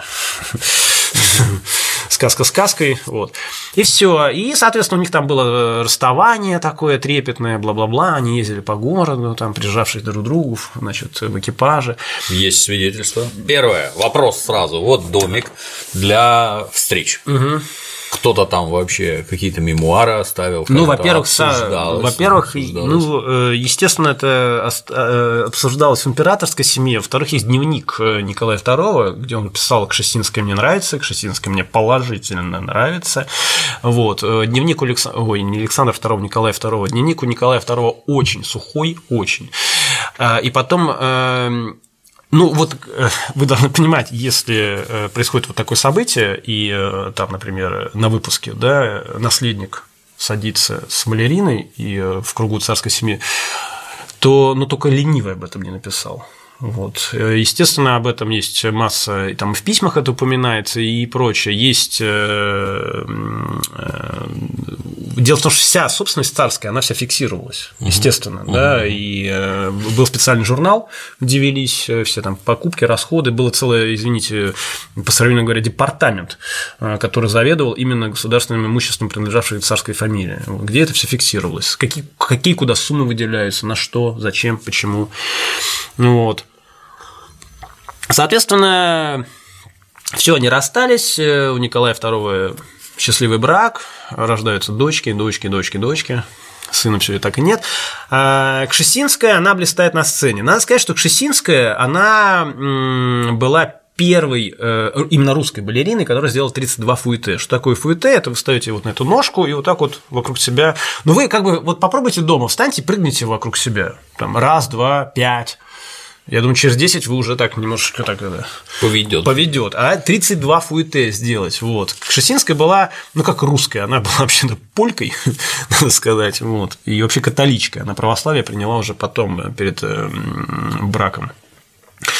Вот, э, тем не менее, она, естественно, не вышла из круга Великокняжеского, к ней стали ходить разные люди, ну, вот, собственно, Малечка, вот это ее один портрет. И вот она, причем заметьте, что она, ну, такая пухленькая. Ее, по, по нынешним меркам, да. Пухленькая, она ее называли матрешкой. Вот. А если Павлову называли шваброй, потому что она как раз была эталоном современных балерин, то вот она была матрешкой, и еще она была ростом примерно современную певицу Мадонну, там 153 сантиметра. Вот. Э, но это была такая абсолютно работящая лошадь, то есть она, она, конечно, вела богемный образ жизни, но когда ей надо было готовиться к спектаклям, она выгоняла в зашей всех своих мужиков, она садилась на жесткую диету, она тренировалась, и она на самом деле, ну, в общем, держала себя в узде. То есть это была женщина с очень твердой волей и очень жестким э, характером, когда ну, зубы какие-то не очень. Э, когда, э, ну, хочу сказать, что тогда зубы у всех были не очень. Вот. Я вот извините за автоп, э, посмотрите на портреты вообще, любые, любые портреты, и найдите хотя бы один улыбающийся. Вот, есть такая, знаете, загадочная улыбка Джаконды. Вот мне что-то подсказывает, что там эта загадка может быть стоматологического свойства на самом деле. Ну, я могу ошибаться на самом деле, но еще раз говорю, никто не улыбается ни на одних портретах, потому что во рту у Людовика 14 не было зубов вообще к моменту его смерти практически. Вот.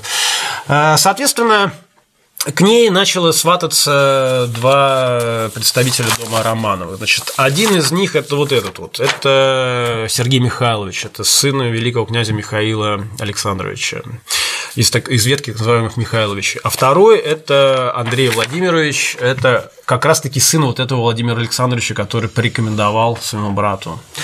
Вот. У нее родился сын, чей... Свататься, в смысле, подкатывать? Подкатывать, они... подкатывать, да, подкатывать, жениться, подкатывать, да. они не могли э, жениться, но вот. Проблема в том, что Сергей Александрович, э, ой, извините, Сергей, да, Сергей Михайлович, э, он заведовал артиллерийским ведомством, и, соответственно, вот ходили слухи, что там Кшесинская, она как-то вот туда свои грязные лапки сует. Так это или не так, мы не знаем, но вот действительно она построила особняк себе на петербургской стороне по проекту придворного архитектора э, фон Гогена. Он именно Гогена, а не Гоген, потому что немец, а не француз. Он построил массу всего в Петербурге, там, ну, например, Дом офицеров на Литейном проспекте.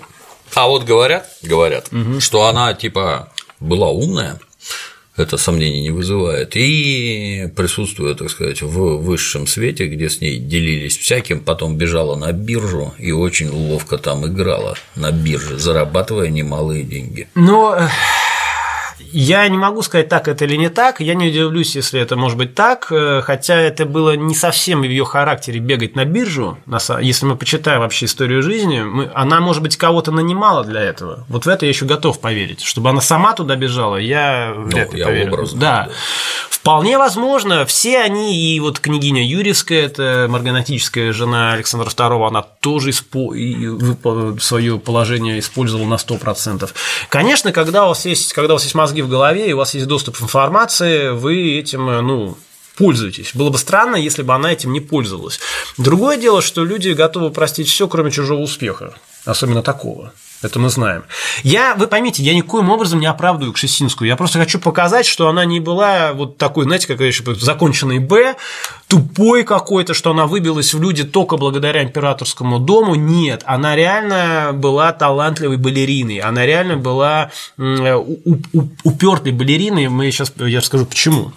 Ну, вот, соответственно, вот э, там был э, у нее этот особняк, э, родился сын Владимира, от кого неизвестно, значит, ну, вот этот вот признал, соответственно, он получил отчество Сергеевич. А потом, значит, случилось, я уж так покороче, хотел побольше рассказать, но покороче. Потом, соответственно, случилась сначала Первая февральская революция.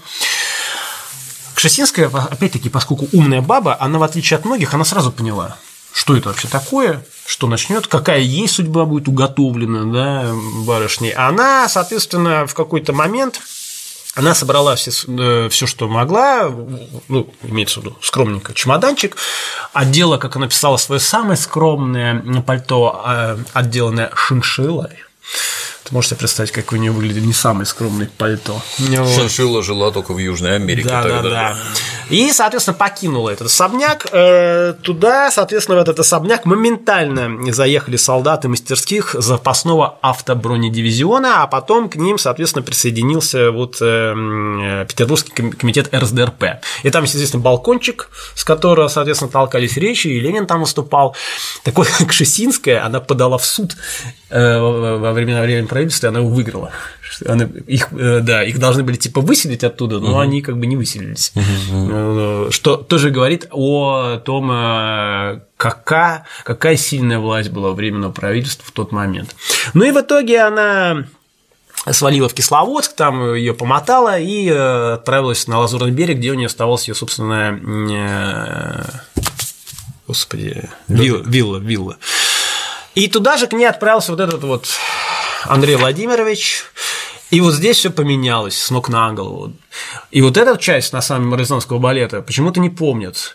Если да, в России она очень много чего делала за счет э, императорского дома, там деньги, подарки, бла-бла-бла, то тут она оказалась на бабах. Вместо того, чтобы сесть и начать лить слезы и говорить, ай-яй-яй, моя несчастная судьба, что же угу, мне делать? Угу. Она, во-первых, она вышла замуж за этого человека, то есть сбылась, сбылась мечта, она стала ну, родственницей да, Романовых. Вот тогда-то она и приняла православие. И она отправилась в Париж, где открыла свою школу. И начала просто преподавать с чистого листа. Э, Андрей Владимирович, как э, любой Романов, э, работать не умел. Все, что он мог делать, это ходить с этой лечкой, поливать пол. Ну, в хореографии, когда вы занимаетесь, там надо, чтобы пол был мокрый. Или еще был такой понт, почему еще водили, значит, к Шестинской, потому что знали, что там сидит, записывает великий князь девочек приходящих.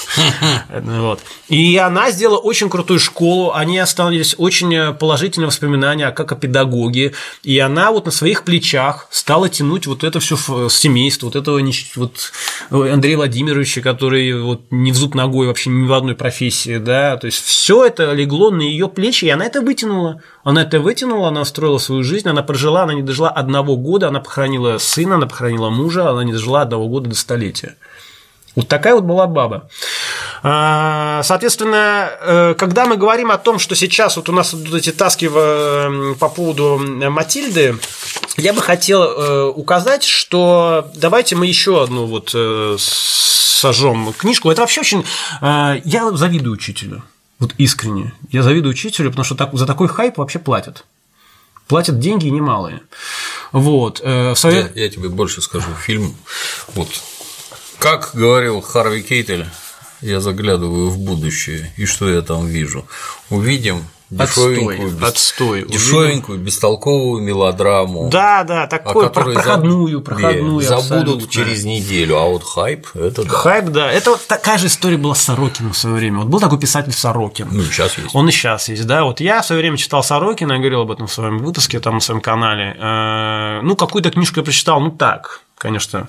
А в одной из книг его там была сцена, где одному, э, извините за эту подробность, но это Сорокин пишет, э, отрезают, один отрезает головку члена у другого и дает другому, чтобы за щеку положил и пососал. Вот я тут закрыл эту книжку, и больше Сорокина Не читал. Никогда. Never ever.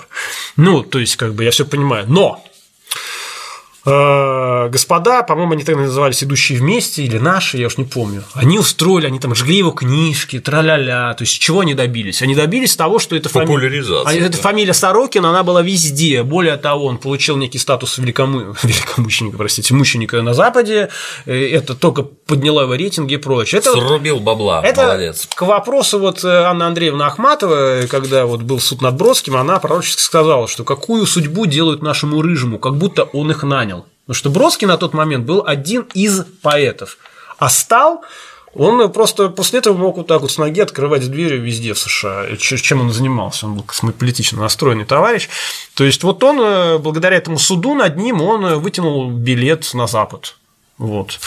И Ахматова это уже тогда понимал. То есть вы, э, Госпожа Поклонская, она делает очень большой подарок э, режиссеру-учителю. Очень. Она вот просто сэкономила реально миллионы рублей на раскрутку этого фильма благодаря своим удачным действиям. Но я хочу сказать, что я бы обратил внимание госпожи Поклонской еще на такого абсолютно неправославного и антигосударственного убогого писателя, как Валентин Пикуль или Пикуль, я до сих пор не знаю, как правильно произносится его фамилия, очень популярный в советское время писатель, я думаю, вы все читали его романы. У него есть такой замечательный роман э, «Нечистая сила». Там, конечно, он э, подсвистел много где, ну, он не историк, он писатель, ему простительно. Вот. Э, я бы хотел зачитать буквально парочку отрывков из этого романа. А, «Господа!» – слышались голоса. «Это правда, что вечером танцует наша несравненная Малечка?» Малечка так круга гвардии называли Кшесинскую. Сегодня она была в ударе. Великие князья Николай и Георгий, имеется в виду Николай II будущий, бессирующие из царской ложи, обтянутые фиолетовым бархатом, словно подогревали балерину. В антракте Жорж цинично сказал брату, «Бобец, конечно, лейб-гвардейский. Навестим-ка ее за кулисами и посмотрим, как она будет переодевать трико». Вот. И еще один отрывочек из этого романа. Вскоре дотошный санкт-петербургский городначальник фон Валь дознался, что Сосаревич в царском селе соблазнил молодую еврейку. Все, точно сжечь эту книжку. Обещая сделать ее царицей.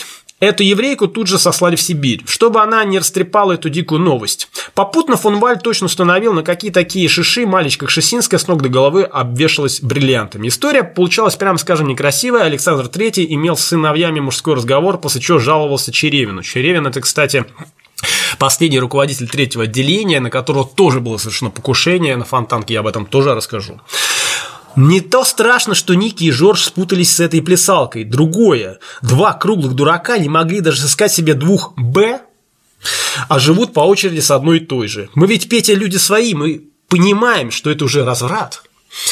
Вот так вот писал Валентин Пикуль. Но дело в том, что как бы про эту книгу вот сейчас никто не пишет, да, э, ой, ну, нигде не говорят, а вот учитель всплыл. То есть это, ну, Э, теория момента, да, вот и все. И на самом деле, если уж э, госпожа Поклонская начнет копать, она столько всего найдет вокруг этой всей истории. Тут прямо вот э, необъятное поле. И я вот за, за, заканчиваю этот выпуск. Там, кстати, еще одна святая есть. Это жена возле Николая II, его жена. Угу. Говорят, говорят, там был Григорий Распутин, который вытворял всякое. Надо это сначала отдельно. надо запретить песню группы Бонни М. Бонни М, да, и прочее. Я, слушай, про Распутина, если хочешь, мы отдельный выпуск посвятим. Э, опять-таки, я просто расскажу, э, какие есть мнения. У нас, опять-таки, вот как у нас рассказывают про всяких э, людей. Вот гнут свою линию какую-то и прочее.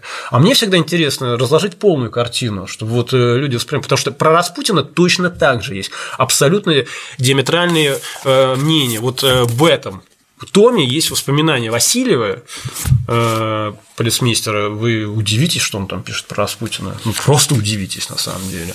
Вот. Так вот, соответственно, мне кажется, что Проблема нашей страны э, заключается в том, что у нас вот э, все время вот какие-то вот из крайности в крайность, вот из крайности в крайность. Именно поэтому такие люди, как Витт или Столыпин, вот они не могли ничего добиться, потому что вот им надо было вот эти, с одной стороны у них революционеры, с другой стороны у них черная сотня. А им хочется создать государство, нормальное, жизнеспособное, нормальное государство, чтобы оно функционировало. И поэтому им приходилось договариваться с теми, с этими, их мочили оттуда и отсюда. Они для всех были врагами. И сейчас мы наблюдаем вот эту вот историю, да, что у нас, с одной стороны, вот есть Навальный, а с другой стороны, у нас есть Поклонская. И я вам хочу сказать, что вот эти Казалось бы, это абсолютно две разные единицы. Ну, то есть они вот... Но на самом деле вот процессы, которые они устраивают, ведут к одному и тому же результату. Причем более того, вот у меня есть ощущение, что то, что делает Навальный, это гораздо менее опасно. менее опасно, чем вот то, что мы наблюдаем с этой стороны. Потому что Навальный сам по себе, ну пока типа, да, но у него нету там заступничества, заступничества в Государственной Думе и прочее. А это, извините меня, депутат Государственной Думы, да, которая вот э, своими, ну, откровенно говоря, неумными действиями приводит вот э, к такому. Мне кажется, что госпожа Поклонская, ну, просто немножко не в курсе ряда обстоятельств которые были, да, и почему, почему нам отказывают в том, что царь мог ну, спал он с этой балериной. Ну, так он мужик был молодой, 22-летний половозрелый мужик. Что такого? До него его дидья, дидья жили с ними в открытую, а ему, понимаете ли, до женитьбы, до женитьбы нельзя. И он, кстати, на тот момент еще не был никаким святым, я хочу сказать. Вот. Я бы больше сказал. С моей точки зрения, главное, чтобы после свадьбы он ничем подобным не занимался судя по всему. А он и не занимался. Да, а он не занимался. Раз. Во-вторых, да. если уж вы его объявили святым, то давайте как-то там градацию определим. Он у них проходит по разряду страстотерпец, mm-hmm. то есть претерпел муки и по-христиански их принял. Но при этом, как бы это помягче сказать, не являлся праведником при жизни, mm-hmm. а это другая разновидность святости. Ну так зачем все валить в одну кучу? И зачем вообще про какую-то чушь разговоры вести? Я не понимаю, я повторюсь, это вот при просмотре это окажется совершенно рядовая костюмированная мелодрама. Да, господи, Костюмы сколько, наверняка сколько красивые, там в Голливуде да. таких вот, понимаешь, э, низвергающих фильмов. При этом, при этом, ну, Голливуд это все таки да. несколько другое, да. мы по-другому живем угу. и не так воспринимаем, как мне кажется. Ну, режиссер-учитель я не могу его заподозрить в отрицательном отношении к Николаю II. Режиссер-учитель совершенно очевидный антисоветчик, а значит, царя обожает. Конечно, конечно. Его глубоко уважает. Он снял про него со всем уважением, как про прекрасного человека, которого подлые большевики-то и убили, как ты понимаешь. Никогда в мировой истории ничего подобного не было, только у нас такой кошмар возможен. Опять повторюсь, пройдет неделя, месяц, и все это забудут. Точно так же я вот ну, не, со, не совсем такое, вот Алексей Октябринович Балабанов уже угу. на, на закате снял художественный фильм Груз 200. Да, да, да, да, да, да, да. Я его сидел, смотрел один. Это ужасная картина. Я три раза заржал в голос чтобы я один смеялся, это меня очень сильно смешить надо. На третий раз я понял, что все таки профессиональная деформация во мне есть, потому что я это иначе как комедию воспринимать не могу. И вот поднялся дикий крик, все эти там поэты Быковы, ну, наконец-то кровавый совок показали таким, какой он был. Это последний гро... гвоздь в крышку гроба коммунизма, еще, ну, короче, весь этот набор либерального бреда, фильм как ты понимаешь, никакой популярностью среди граждан не пользовался. В отличие от брата. Так точно. Никто его не смотрел, никому это не интересно, и все это, как знаешь, как булыжник в выгребную яму. Бульк, круги, вонь и тишина.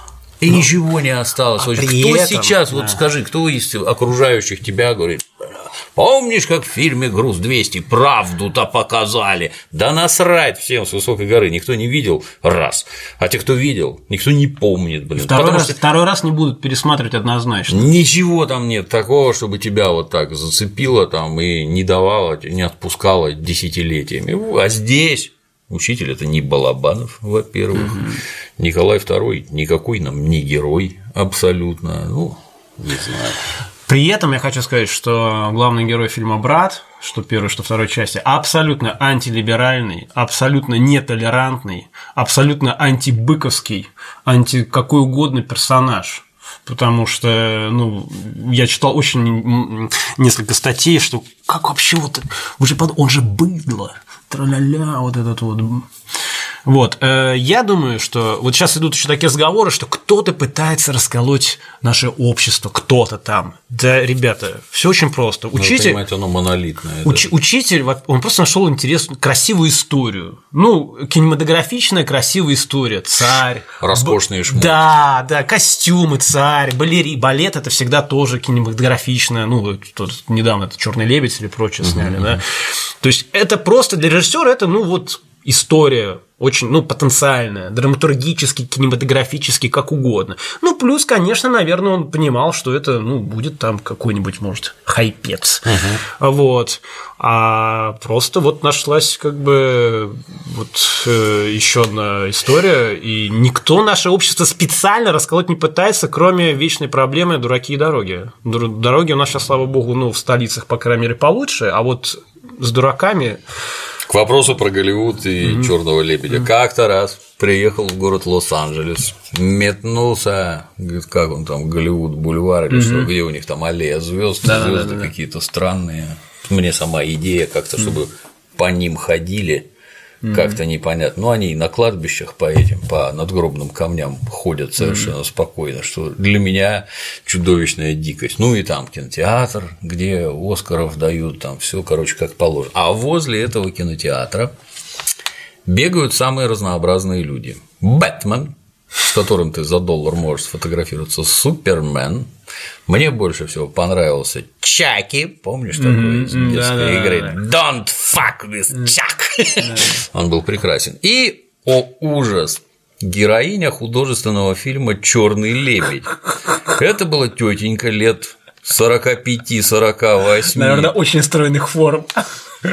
Ну, там, глядя на этих тетенек, все время хочется крикнуть, что ты делаешь, ты же мать, елы палы. Вот она там, не имея никаких форм вообще, там, знаешь, я как-то вот на 18-летнего подростка не похож уже, а тетеньки это еще более печально. И типа, давай, сфоткайся со мной, я вот тут как-то встал.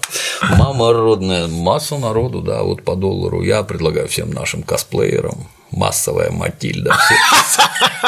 Всем выбежать, увидеть Николаев, Матильд и сфотографироваться. Ну, в общем, э, вот так вот, дорогие друзья, э, э, я закончу выпуск на тем, что терроризм справа, он не менее, а зачастую еще более опасен терроризм а ты, слева. А ты, ты, извини, перебью, а ты, кстати, видел там в сети фотки какого-то нашего это, этого сотрудника, я не знаю, как их назвать, христианского государства. А, да, да, да, какое-то христианское государство, там. Стоящий на фоне флага правого сектора. Да, да, кстати, на, на лайфру было. Да, да, да, да, да, не знаю, настоящий, не Так настоящий. потому что вот пишет Герасимов, что э, э, если левые люди, они все таки идейные, то правые в основном это либо за бабло, либо вот просто э, потому что предложили, что бы не это, да. Я не хочу сказать, что все правые такие, боже упаси, меня сейчас там, знаешь, это монархически настроенные граждане я знаю вменяемых монархистов, э, есть такие на самом деле, ну, как бы флаг в руки, у каждого свои как бы приоритеты, ориентиры в жизни. Кто-то за монархию, кто-то там за республику, кто-то, я не знаю, кто-то за Путина, кто-то за Шмутина, кто-то там туда-сюда.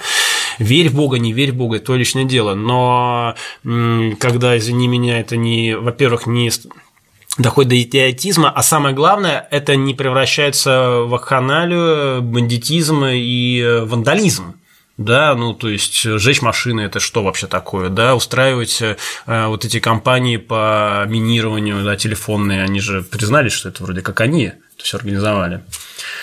Пока не слышал. Вот. Э, ну, про машины, по крайней мере, точно. Вот это в кинотеатр там, по-моему, кто-то что-то въехал, да. Ну, то есть, вот, вот это вот это, это что? Это, а это, понимаете, вот если эту историю начать дальше раскручивать, то это только как бы цветочки. Да. А начало. дальше начнутся ягодки.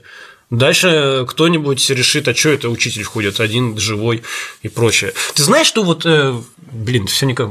Еще можно три минуты? Сколько хотим. Один из э, комментариев под э, последним выпуском, ну, не знаю, когда этот выйдет, да, про убийство по Мизинцева, по-моему, там был комментарий, который лайкали люди. Значит, там какой-то человек написал, что Гоблин все больше и больше превращается в реакционера, очень не понравился тезис о том, что нельзя убивать госчиновников. Это мне интересно, вот я служил в милиции, и я фактически госчиновник. Мне, например, не нравится, когда меня убивают. Да ты чё? Да. Серьезно? Вот это, это, видимо, для многих открытие. Мне, например, не нравится. Мне еще больше скажу, мне не нравится, когда убивают других госчиновников. Ну, ты, ты реакционер. Да. Например, моих коллег ты по реакционер службе. вообще просто. А, а вот когда мои коллеги по службе массово гибли в Чечне, войну, в которую устроил некий Борис Николаевич Ельцин, мне это тоже не нравилось. И люди, от которых остались семьи, дети, которым, каким бы странным малолетним идиотом ни показалось, надо помогать деньгами в первую очередь. Кто организовал сирот? Кто моих, например, сирот кормить будет, если вы меня убьете? Это что вообще такое? И вот там, там еще дебильные комментарии есть что этот гоблин, он все время на стороне ментов, вы представляете? А должен быть на стороне Навального, наверное. А я да? как-то это, ты знаешь, вот два момента. Первое, я, между прочим, при поступлении на службу присягу давал, и к подобным вещам отношусь достаточно серьезно.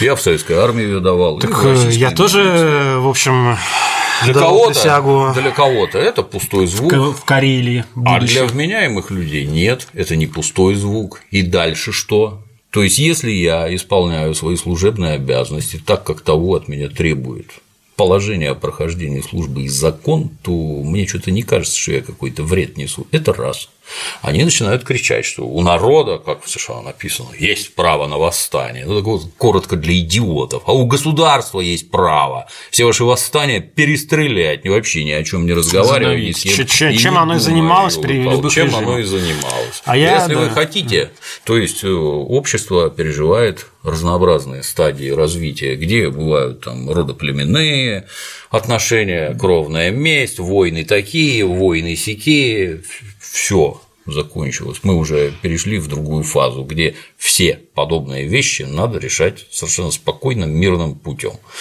Если вы хотите гражданской войны, а я не хочу. Вот я не хочу гражданской войны, и все.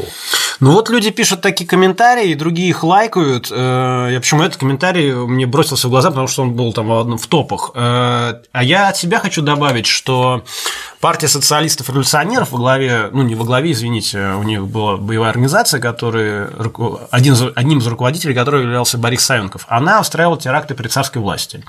Вот поменялся строй, э, пришли большевики, и чё? Началось все то же самое против большевиков. И Савенков был врагом как для царской власти, так и для большевиков, и была разработана даже специальная операция по его поимке. То есть сколько волка не корми, он все туда смотрит. Поэтому, если вы сейчас пишете, что а почему вот нельзя эм, убивать госчиновников, так я вам открою страшную тайну, что в этом случае госчиновников будут убивать при любых режимах, при любых какие бы вот э, не были. Вот, соответственно, ну, я думаю, что пора закругляться, потому что, ну, это, ну, это АТАС, это вот АТАС, вот эта фраза, она меня просто вынесла, я думаю, ну, я не знаю, кто это написал, а давай, а, а что тогда нельзя убивать тебя? Ну, вот так вот. Ну, это первое, что надо сделать, в общем да. если в тебе хотя бы мысли такие роятся. Я, так сказать, под финиш замечу, что если вам хочется кого-то убивать, вспомним цитату известного персонажа, не боись, у самих ливарверты найдутся. Да, да, да. Подумайте. Ну ладно, друзья мои, вот такой, да, у нас выпуск внеплановый, ну, чё, из песен слов не выкинешь, как говорится. В следующем мы продолжим уже хронологически, мы еще даже народную волю не окучили, а там, у, -у там еще масса всего. Видите, вот мы забежали вперед, сколько интересного открыли. Отлично. Вот. Спасибо, Павел. Да. Да, на сегодня все. До новых встреч.